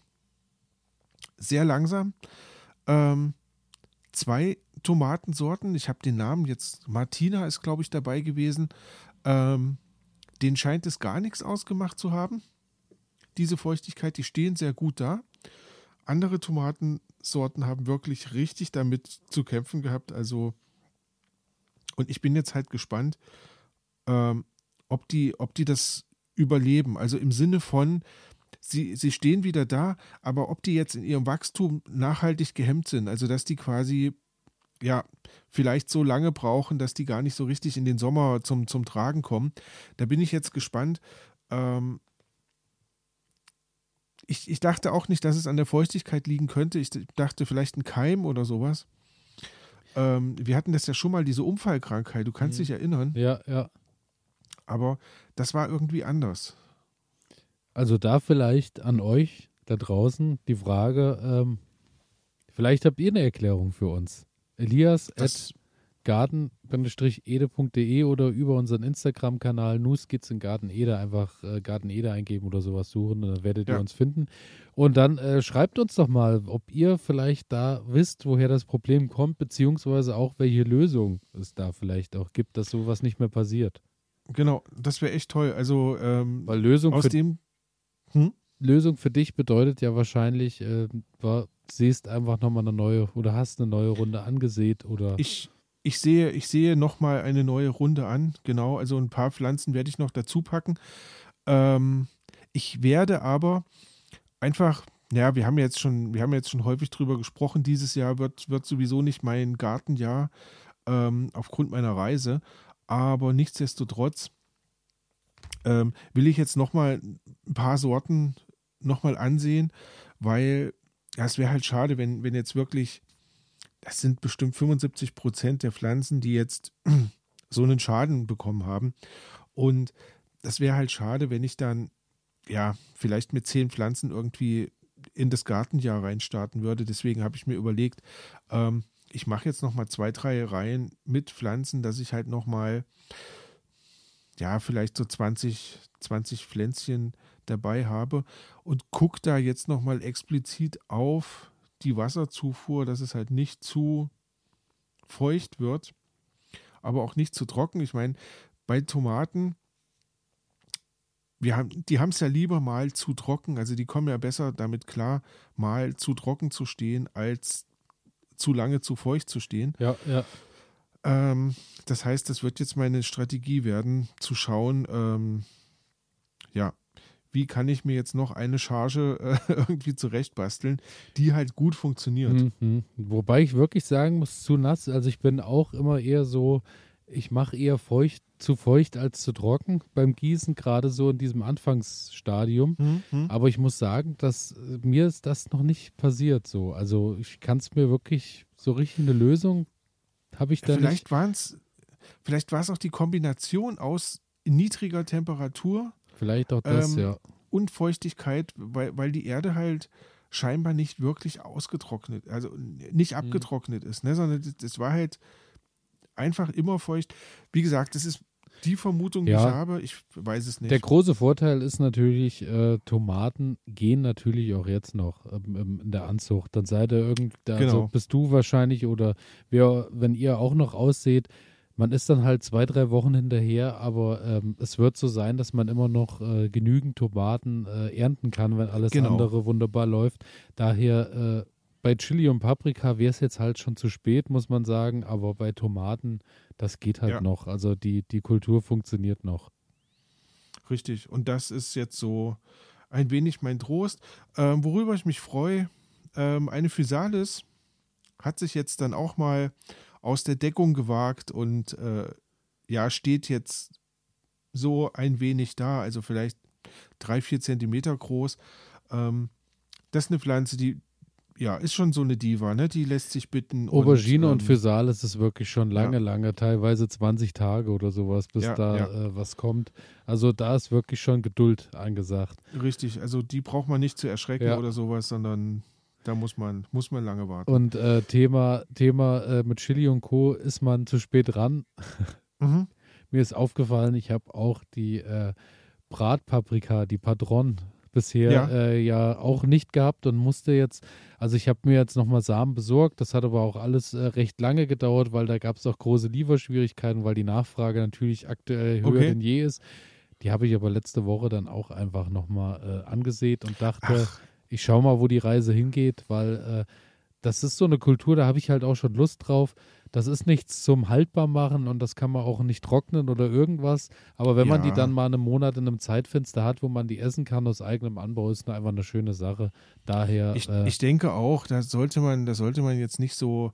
Ähm, ich werde mir auch noch mal ein paar Paprika ähm, jetzt hinlegen oder, oder noch mal, noch mal aussehen, auch wenn das, auch wenn das äh, schwierig wird, dann das Optimum aus der Pflanze rauszuholen. Aber ich sag mal, ein paar Paprika werden da durchkommen. Ähm, und wenn der Sommer einigermaßen mitspielt von den Temperaturen her, ähm, dann passt das schon. Daher ähm, an euch auch da draußen, lasst euch nicht verrückt machen von irgendwie, von dem, was wir erzählen, von dem, was andere erzählen, was sie gerade zu Hause machen, von dem, was ihr auf Bildern irgendwo seht, wie groß manche Pflanzen schon Probiert sind. aus. Einfach ausprobieren und machen. Und dann Ja. ähm, im, im allerschlimmsten Fall sagen, ja, die Paprika, die ich im April ausgesät habe, die haben leider keine reifen Früchte mehr abgeworfen, aber die Pflanze stand halt trotzdem im Garten. Es gab eine Blüte dran, die Pflanze sah schön aus. Auch damit äh, hat man den Versuch dann in diesem Jahr gehabt und im nächsten Jahr geht es halt wieder von vorne los. Und, und wir wissen ja, also ich meine, das machen wir ja auch jedes Jahr, Pflanzen oder Früchte, die noch nicht ganz ausgereift sind, die dann halt ähm, irgendwie noch so ein bisschen zum Reifen bringen. Natürlich Eben. haben die dann nicht den vollen äh, Geschmack, dass da die Sonne den ganzen Tag drauf gebrannt hat, aber nichtsdestotrotz, ähm, man freut sich, also ich freue mich immer wieder drüber, wenn, selbst wenn ich nur drei, vier, fünf äh, Früchte geerntet habe, dann ist das trotzdem eine schöne Sache und ähm, ist für mich die Mühe wert. Also von daher Daher, genau so Ähm, ist es. lasse ich mich da nicht, nicht entmutigen. Ähm, ich habe noch eine Sache. Ja. Mm. Das ist Werbung, ähm, obwohl ich da jetzt, also da haben wir jetzt nichts davon. Ich bin da gestern beim Fernsehen schauen drüber gestoßen und es hat mich so gefreut, ähm, weil es absolut was Schönes ist, dass ich da heute einfach nochmal drüber sprechen möchte. Ähm, und zwar geht es um ein Buch ähm, von Leonard Fuchs. Hast du den Namen Nee, schon mal noch nie irgendwie gehört, Noch nie gehört. Ja. Ähm, ist der Begründer der modernen Bot Botanik. Hat gelebt 1501 bis 1566 Also recht aktuell geschrieben. ist ein ganz aktuelles Werk, ganz genau. Ähm, tatsächlich ist das Buch erschienen ähm, 1543 und war so ein Werk von ihm, ähm, wo er all sein Wissen über die verschiedenen Pflanzen so reingepackt hat. Ähm, er hat darin Zeichnungen angelegt von diesen Pflanzen. Ähm, ich glaube, es sind so an die 500 verschiedene Pflanzen da drin aufgeführt. Ähm, wunderschön gezeichnet. Du, du kennst vielleicht so diese, vielleicht könnt ihr das da draußen auch so nachvollziehen, diese, diese alten Zeichnungen von Pflanzen. Äh, wunderschön koloriert. Ähm, man sieht die Pflanze, man sieht die Wurzel, ähm, aber halt keine Fotografien, sondern halt wirklich mit der Hand gezeichnet.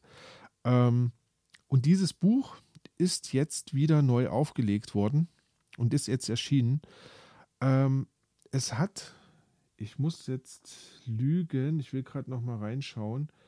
Ähm, es hat knapp 900 Seiten. Also mal zum Weglesen. Gut Ist mal was zum. Weglesen und ähm, hat ein Gewicht von fast 5 Kilo. Ähm, also ein, ein wirklich ein tolles Buch. Ähm, ist in der alten Frakturschrift geschrieben. Also das ist jetzt wirklich nichts zum Weglesen, sondern das ist wirklich so ein Buch ähm, für, sage ich mal, Pflanzenfreunde, ähm, wo man sich abends mal hinsetzen kann und schmökert einfach so ein bisschen da drin rum. Vielleicht jetzt nicht unbedingt zum Frühjahr, aber wenn dann die dunklen Jahreszeit wieder, die dunkle Jahreszeit wieder kommt. Ähm, heißt übrigens das Nü Kräuterbuch.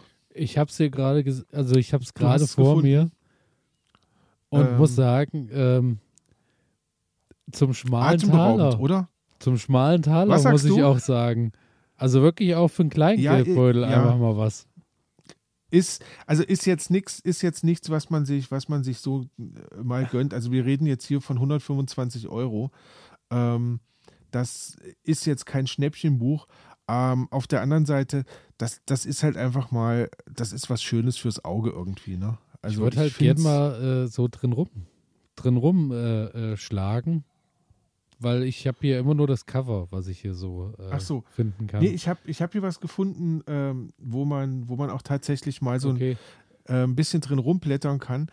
Ähm, ist, ist eine schöne Sache, wie gesagt. Ähm, Leonhard Fuchs hat da so sein Wissen zusammengepackt und das quasi in dieses Buch hineinfließen lassen. Wie gesagt, 1543 erschienen. Ähm, jetzt, ich glaube, Anfang diesen Jahres ähm, wurde dann so eine Neuauflage davon gedruckt. Und ähm, ich fand es einfach nur toll. so toll, dass ich gesagt habe oder mir gedacht habe, ich, ich, muss das, ich muss das jetzt hier einfach mal ansprechen, weil vielleicht gibt es ja ein paar unter euch, die das noch nicht gehört haben und die einfach mal Bock haben, sich das anzugucken. Also vielleicht gibt es ja auch die ein oder andere Bibliothek, wo man sich das mal, wo man sich das mal zu Gemüte führen kann. Ähm, ich fand es ganz hübsch, einfach weil also ich auch diese, aus, diese Zeichnungen ähm, wunderschön finde irgendwie. Genau. Ja, das äh, von meiner Seite, was ich gelernt habe. Ähm, und dann bin ich natürlich gespannt, Elias. Ähm, hast du auch was gelernt? Also ich muss sagen, ich probiere mich jetzt äh, irgendwie äh, nicht, nicht ganz so, äh, nicht ganz ausufern, meine Reden wieder zu schwingen. Weil okay. Äh, in Anbetracht, wenn ich auf die Uhr gucke, durchbrechen wir ja wieder mal alle Schallmauern irgendwie. Ja, ja, ja, wir, wir müssen uns mäßigen. ähm, und zwar habe ich äh, geschaut, als ich, ich habe ja vorhin schon mal so gesagt, ich habe geguckt nach Bärendünger und sowas, habe ich mir alles gekauft, irgendwo beim mhm. Gärten und Co. Habe da meinen organischen Kram gekauft, war dann auf der Suche nach Heidelbeerdünger. Sache, die wir mittlerweile mitbekommen haben, Heidelbeeren mögen es ja eher sauer, eher saurer mhm. Boden, eher Waldboden und Co.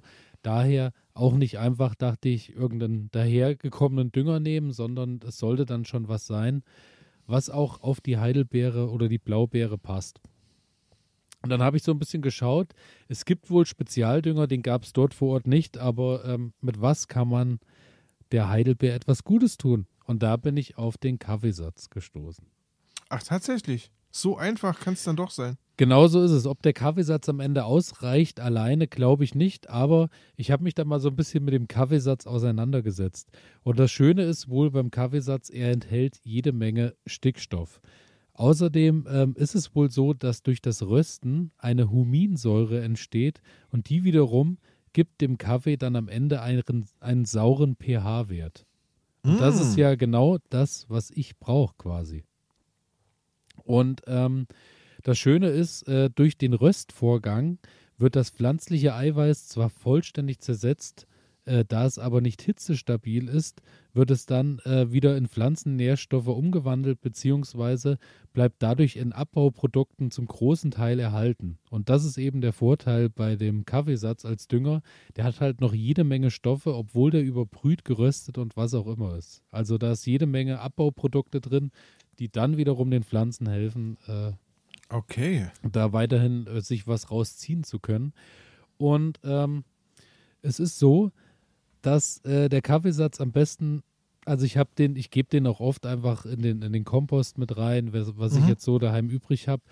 Worauf man ganz besonders achten muss, ist, der sollte vorher ein bisschen luftig und trocken stehen, sodass der äh, Platz und Luft hat zum Abtrocknen. Dass der nicht schimmelt quasi. Genau, das große Problem ist, wenn der so frisch ist und du hast einen richtig nassen Kaffeesatz, fängt er halt an und äh, schimmelt dann auch schnell. Daher immer so ein bisschen gucken, dass der äh, schön abtrocknet vorher. Aber äh, jetzt, um auf die Heidelbeeren zurückzukommen, die habe ich ja in einem Kübel stehen. Da werde ich den vorher trocknen und werde den rundherum einfach streuen und werde den leicht einarbeiten. Natürlich, wie immer darauf zu achten, Heidelbeeren, Flachwurzler, nicht zu viel daran rumschaben, dass man die Wurzeln kaputt macht, mhm, sondern mhm. am besten ein bisschen mit der Hand so ein bisschen einarbeiten einfach und dann sollte das passen. Genau. Und ähm, es ist wohl so, ähm, dass man ähm, sowohl den ähm, ähm, Kaffeesatz äh, kompostieren kann, wie ich es gesagt habe, aber zum anderen auch ähm, als Pflanzenschutz nehmen kann. Okay pass auf, jetzt wird es interessant, weil da bin ich hellhörig geworden und du wahrscheinlich auch. Die Zeitschrift Nature hat festgestellt, dass eine zweiprozentige Koffeinlösung auf Hawaii erfolgreich gegen oder zur Schneckenbekämpfung eingesetzt wurde. Uh. Und da war ich ja hellhörig, ne? Habe ich gedacht, wie gut klingt das? Ich habe äh, ein, ein, Produkt, was ich sowieso im Haushalt habe, was mir dann auch noch gegen Schnecken hilft. Aber, Aber 2%. Pass auf. Rasche Ernüchterung. Aha. Man benötigt nämlich fast 200 Gramm Pulver, um eine Tasse des hochkonzentrierten Anti-Schnecken-Kaffees herzustellen. Wollte ich gerade sagen, weil 2% Koffein ist, glaube ich, richtig genau. viel. Ne? Also in der Regel, wir kaufen Kaffee in 500 oder in 1 Kilo Päckchen. Mhm. 500 Gramm bis 1 Kilo mhm. Päckchen. Und ähm, das ist, äh, also 200 Gramm davon, das heißt, ich mache mal eben so eine halbe Packung oder eine Viertelpackung fast weg. Das äh, ist schon echt ein, ein, heftig teurer Spaß. Zudem äh, ist Koffein zwar ein organisches Pflanzenschutzmittel, aber dennoch ist es hochgiftig. Und da kommen okay. wir wieder genau in den Bereich, bei sehr hoher Konzentration tötet es halt äh, Lebewesen ab.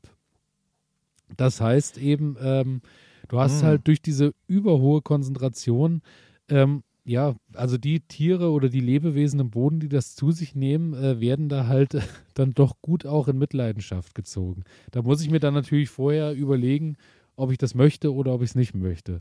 Das ich habe jetzt gerade mal, ich habe jetzt gerade mal nebenbei geguckt, Elias. Ja. Ähm, also Premium Koffeinpulver Reines Koffein 99,9 Prozent.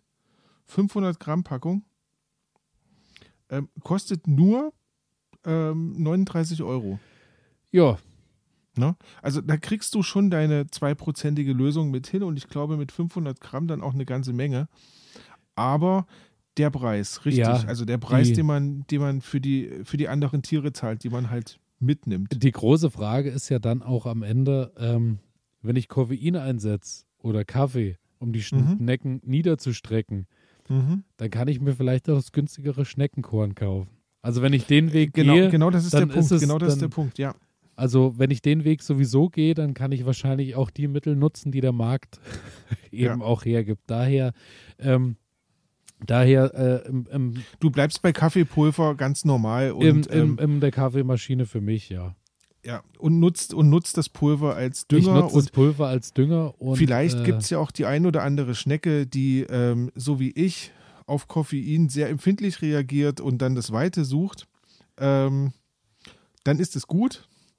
Sie stirbt nicht daran, aber sie verduftet Eben. und genau so vielleicht gibt es andere Schnecken, die Koffein richtig gut finden, so wie du. Und dann ziehst du die vielleicht noch eher an, aber schauen wir mal. genau.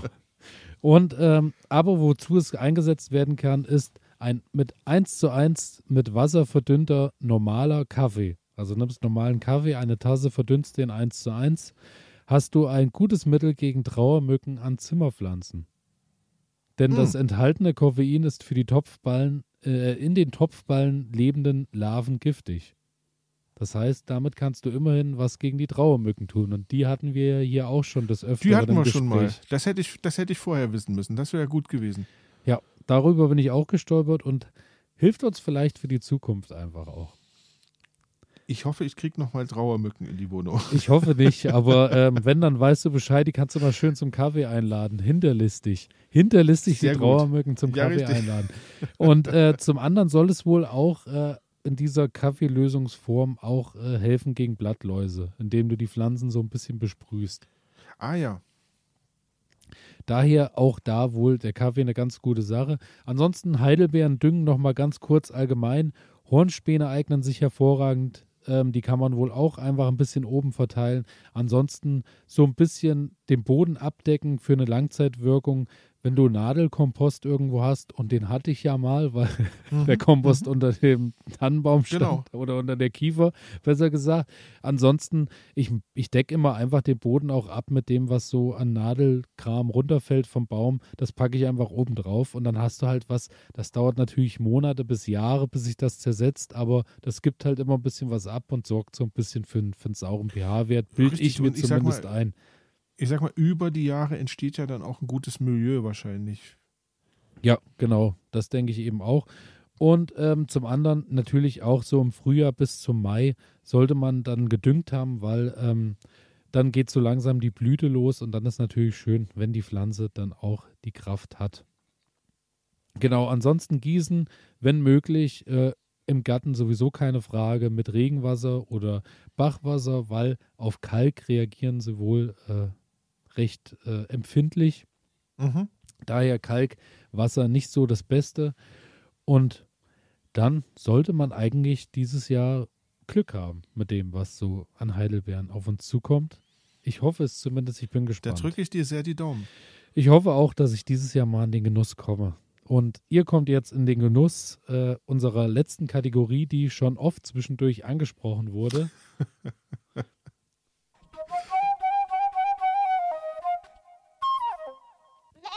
Fehler der Woche. Tja, soll ich es nochmal sagen? Ähm, Pflanzen wahrscheinlich zu feucht gestellt. Ähm, das ist prinzipiell so mein, mein großer Fehler der Woche gewesen, weil, ähm, ja, obwohl ich einfach noch nicht weiß, woran es jetzt wirklich liegt. So, Elias, dein Fehler der Woche. Bärlauch.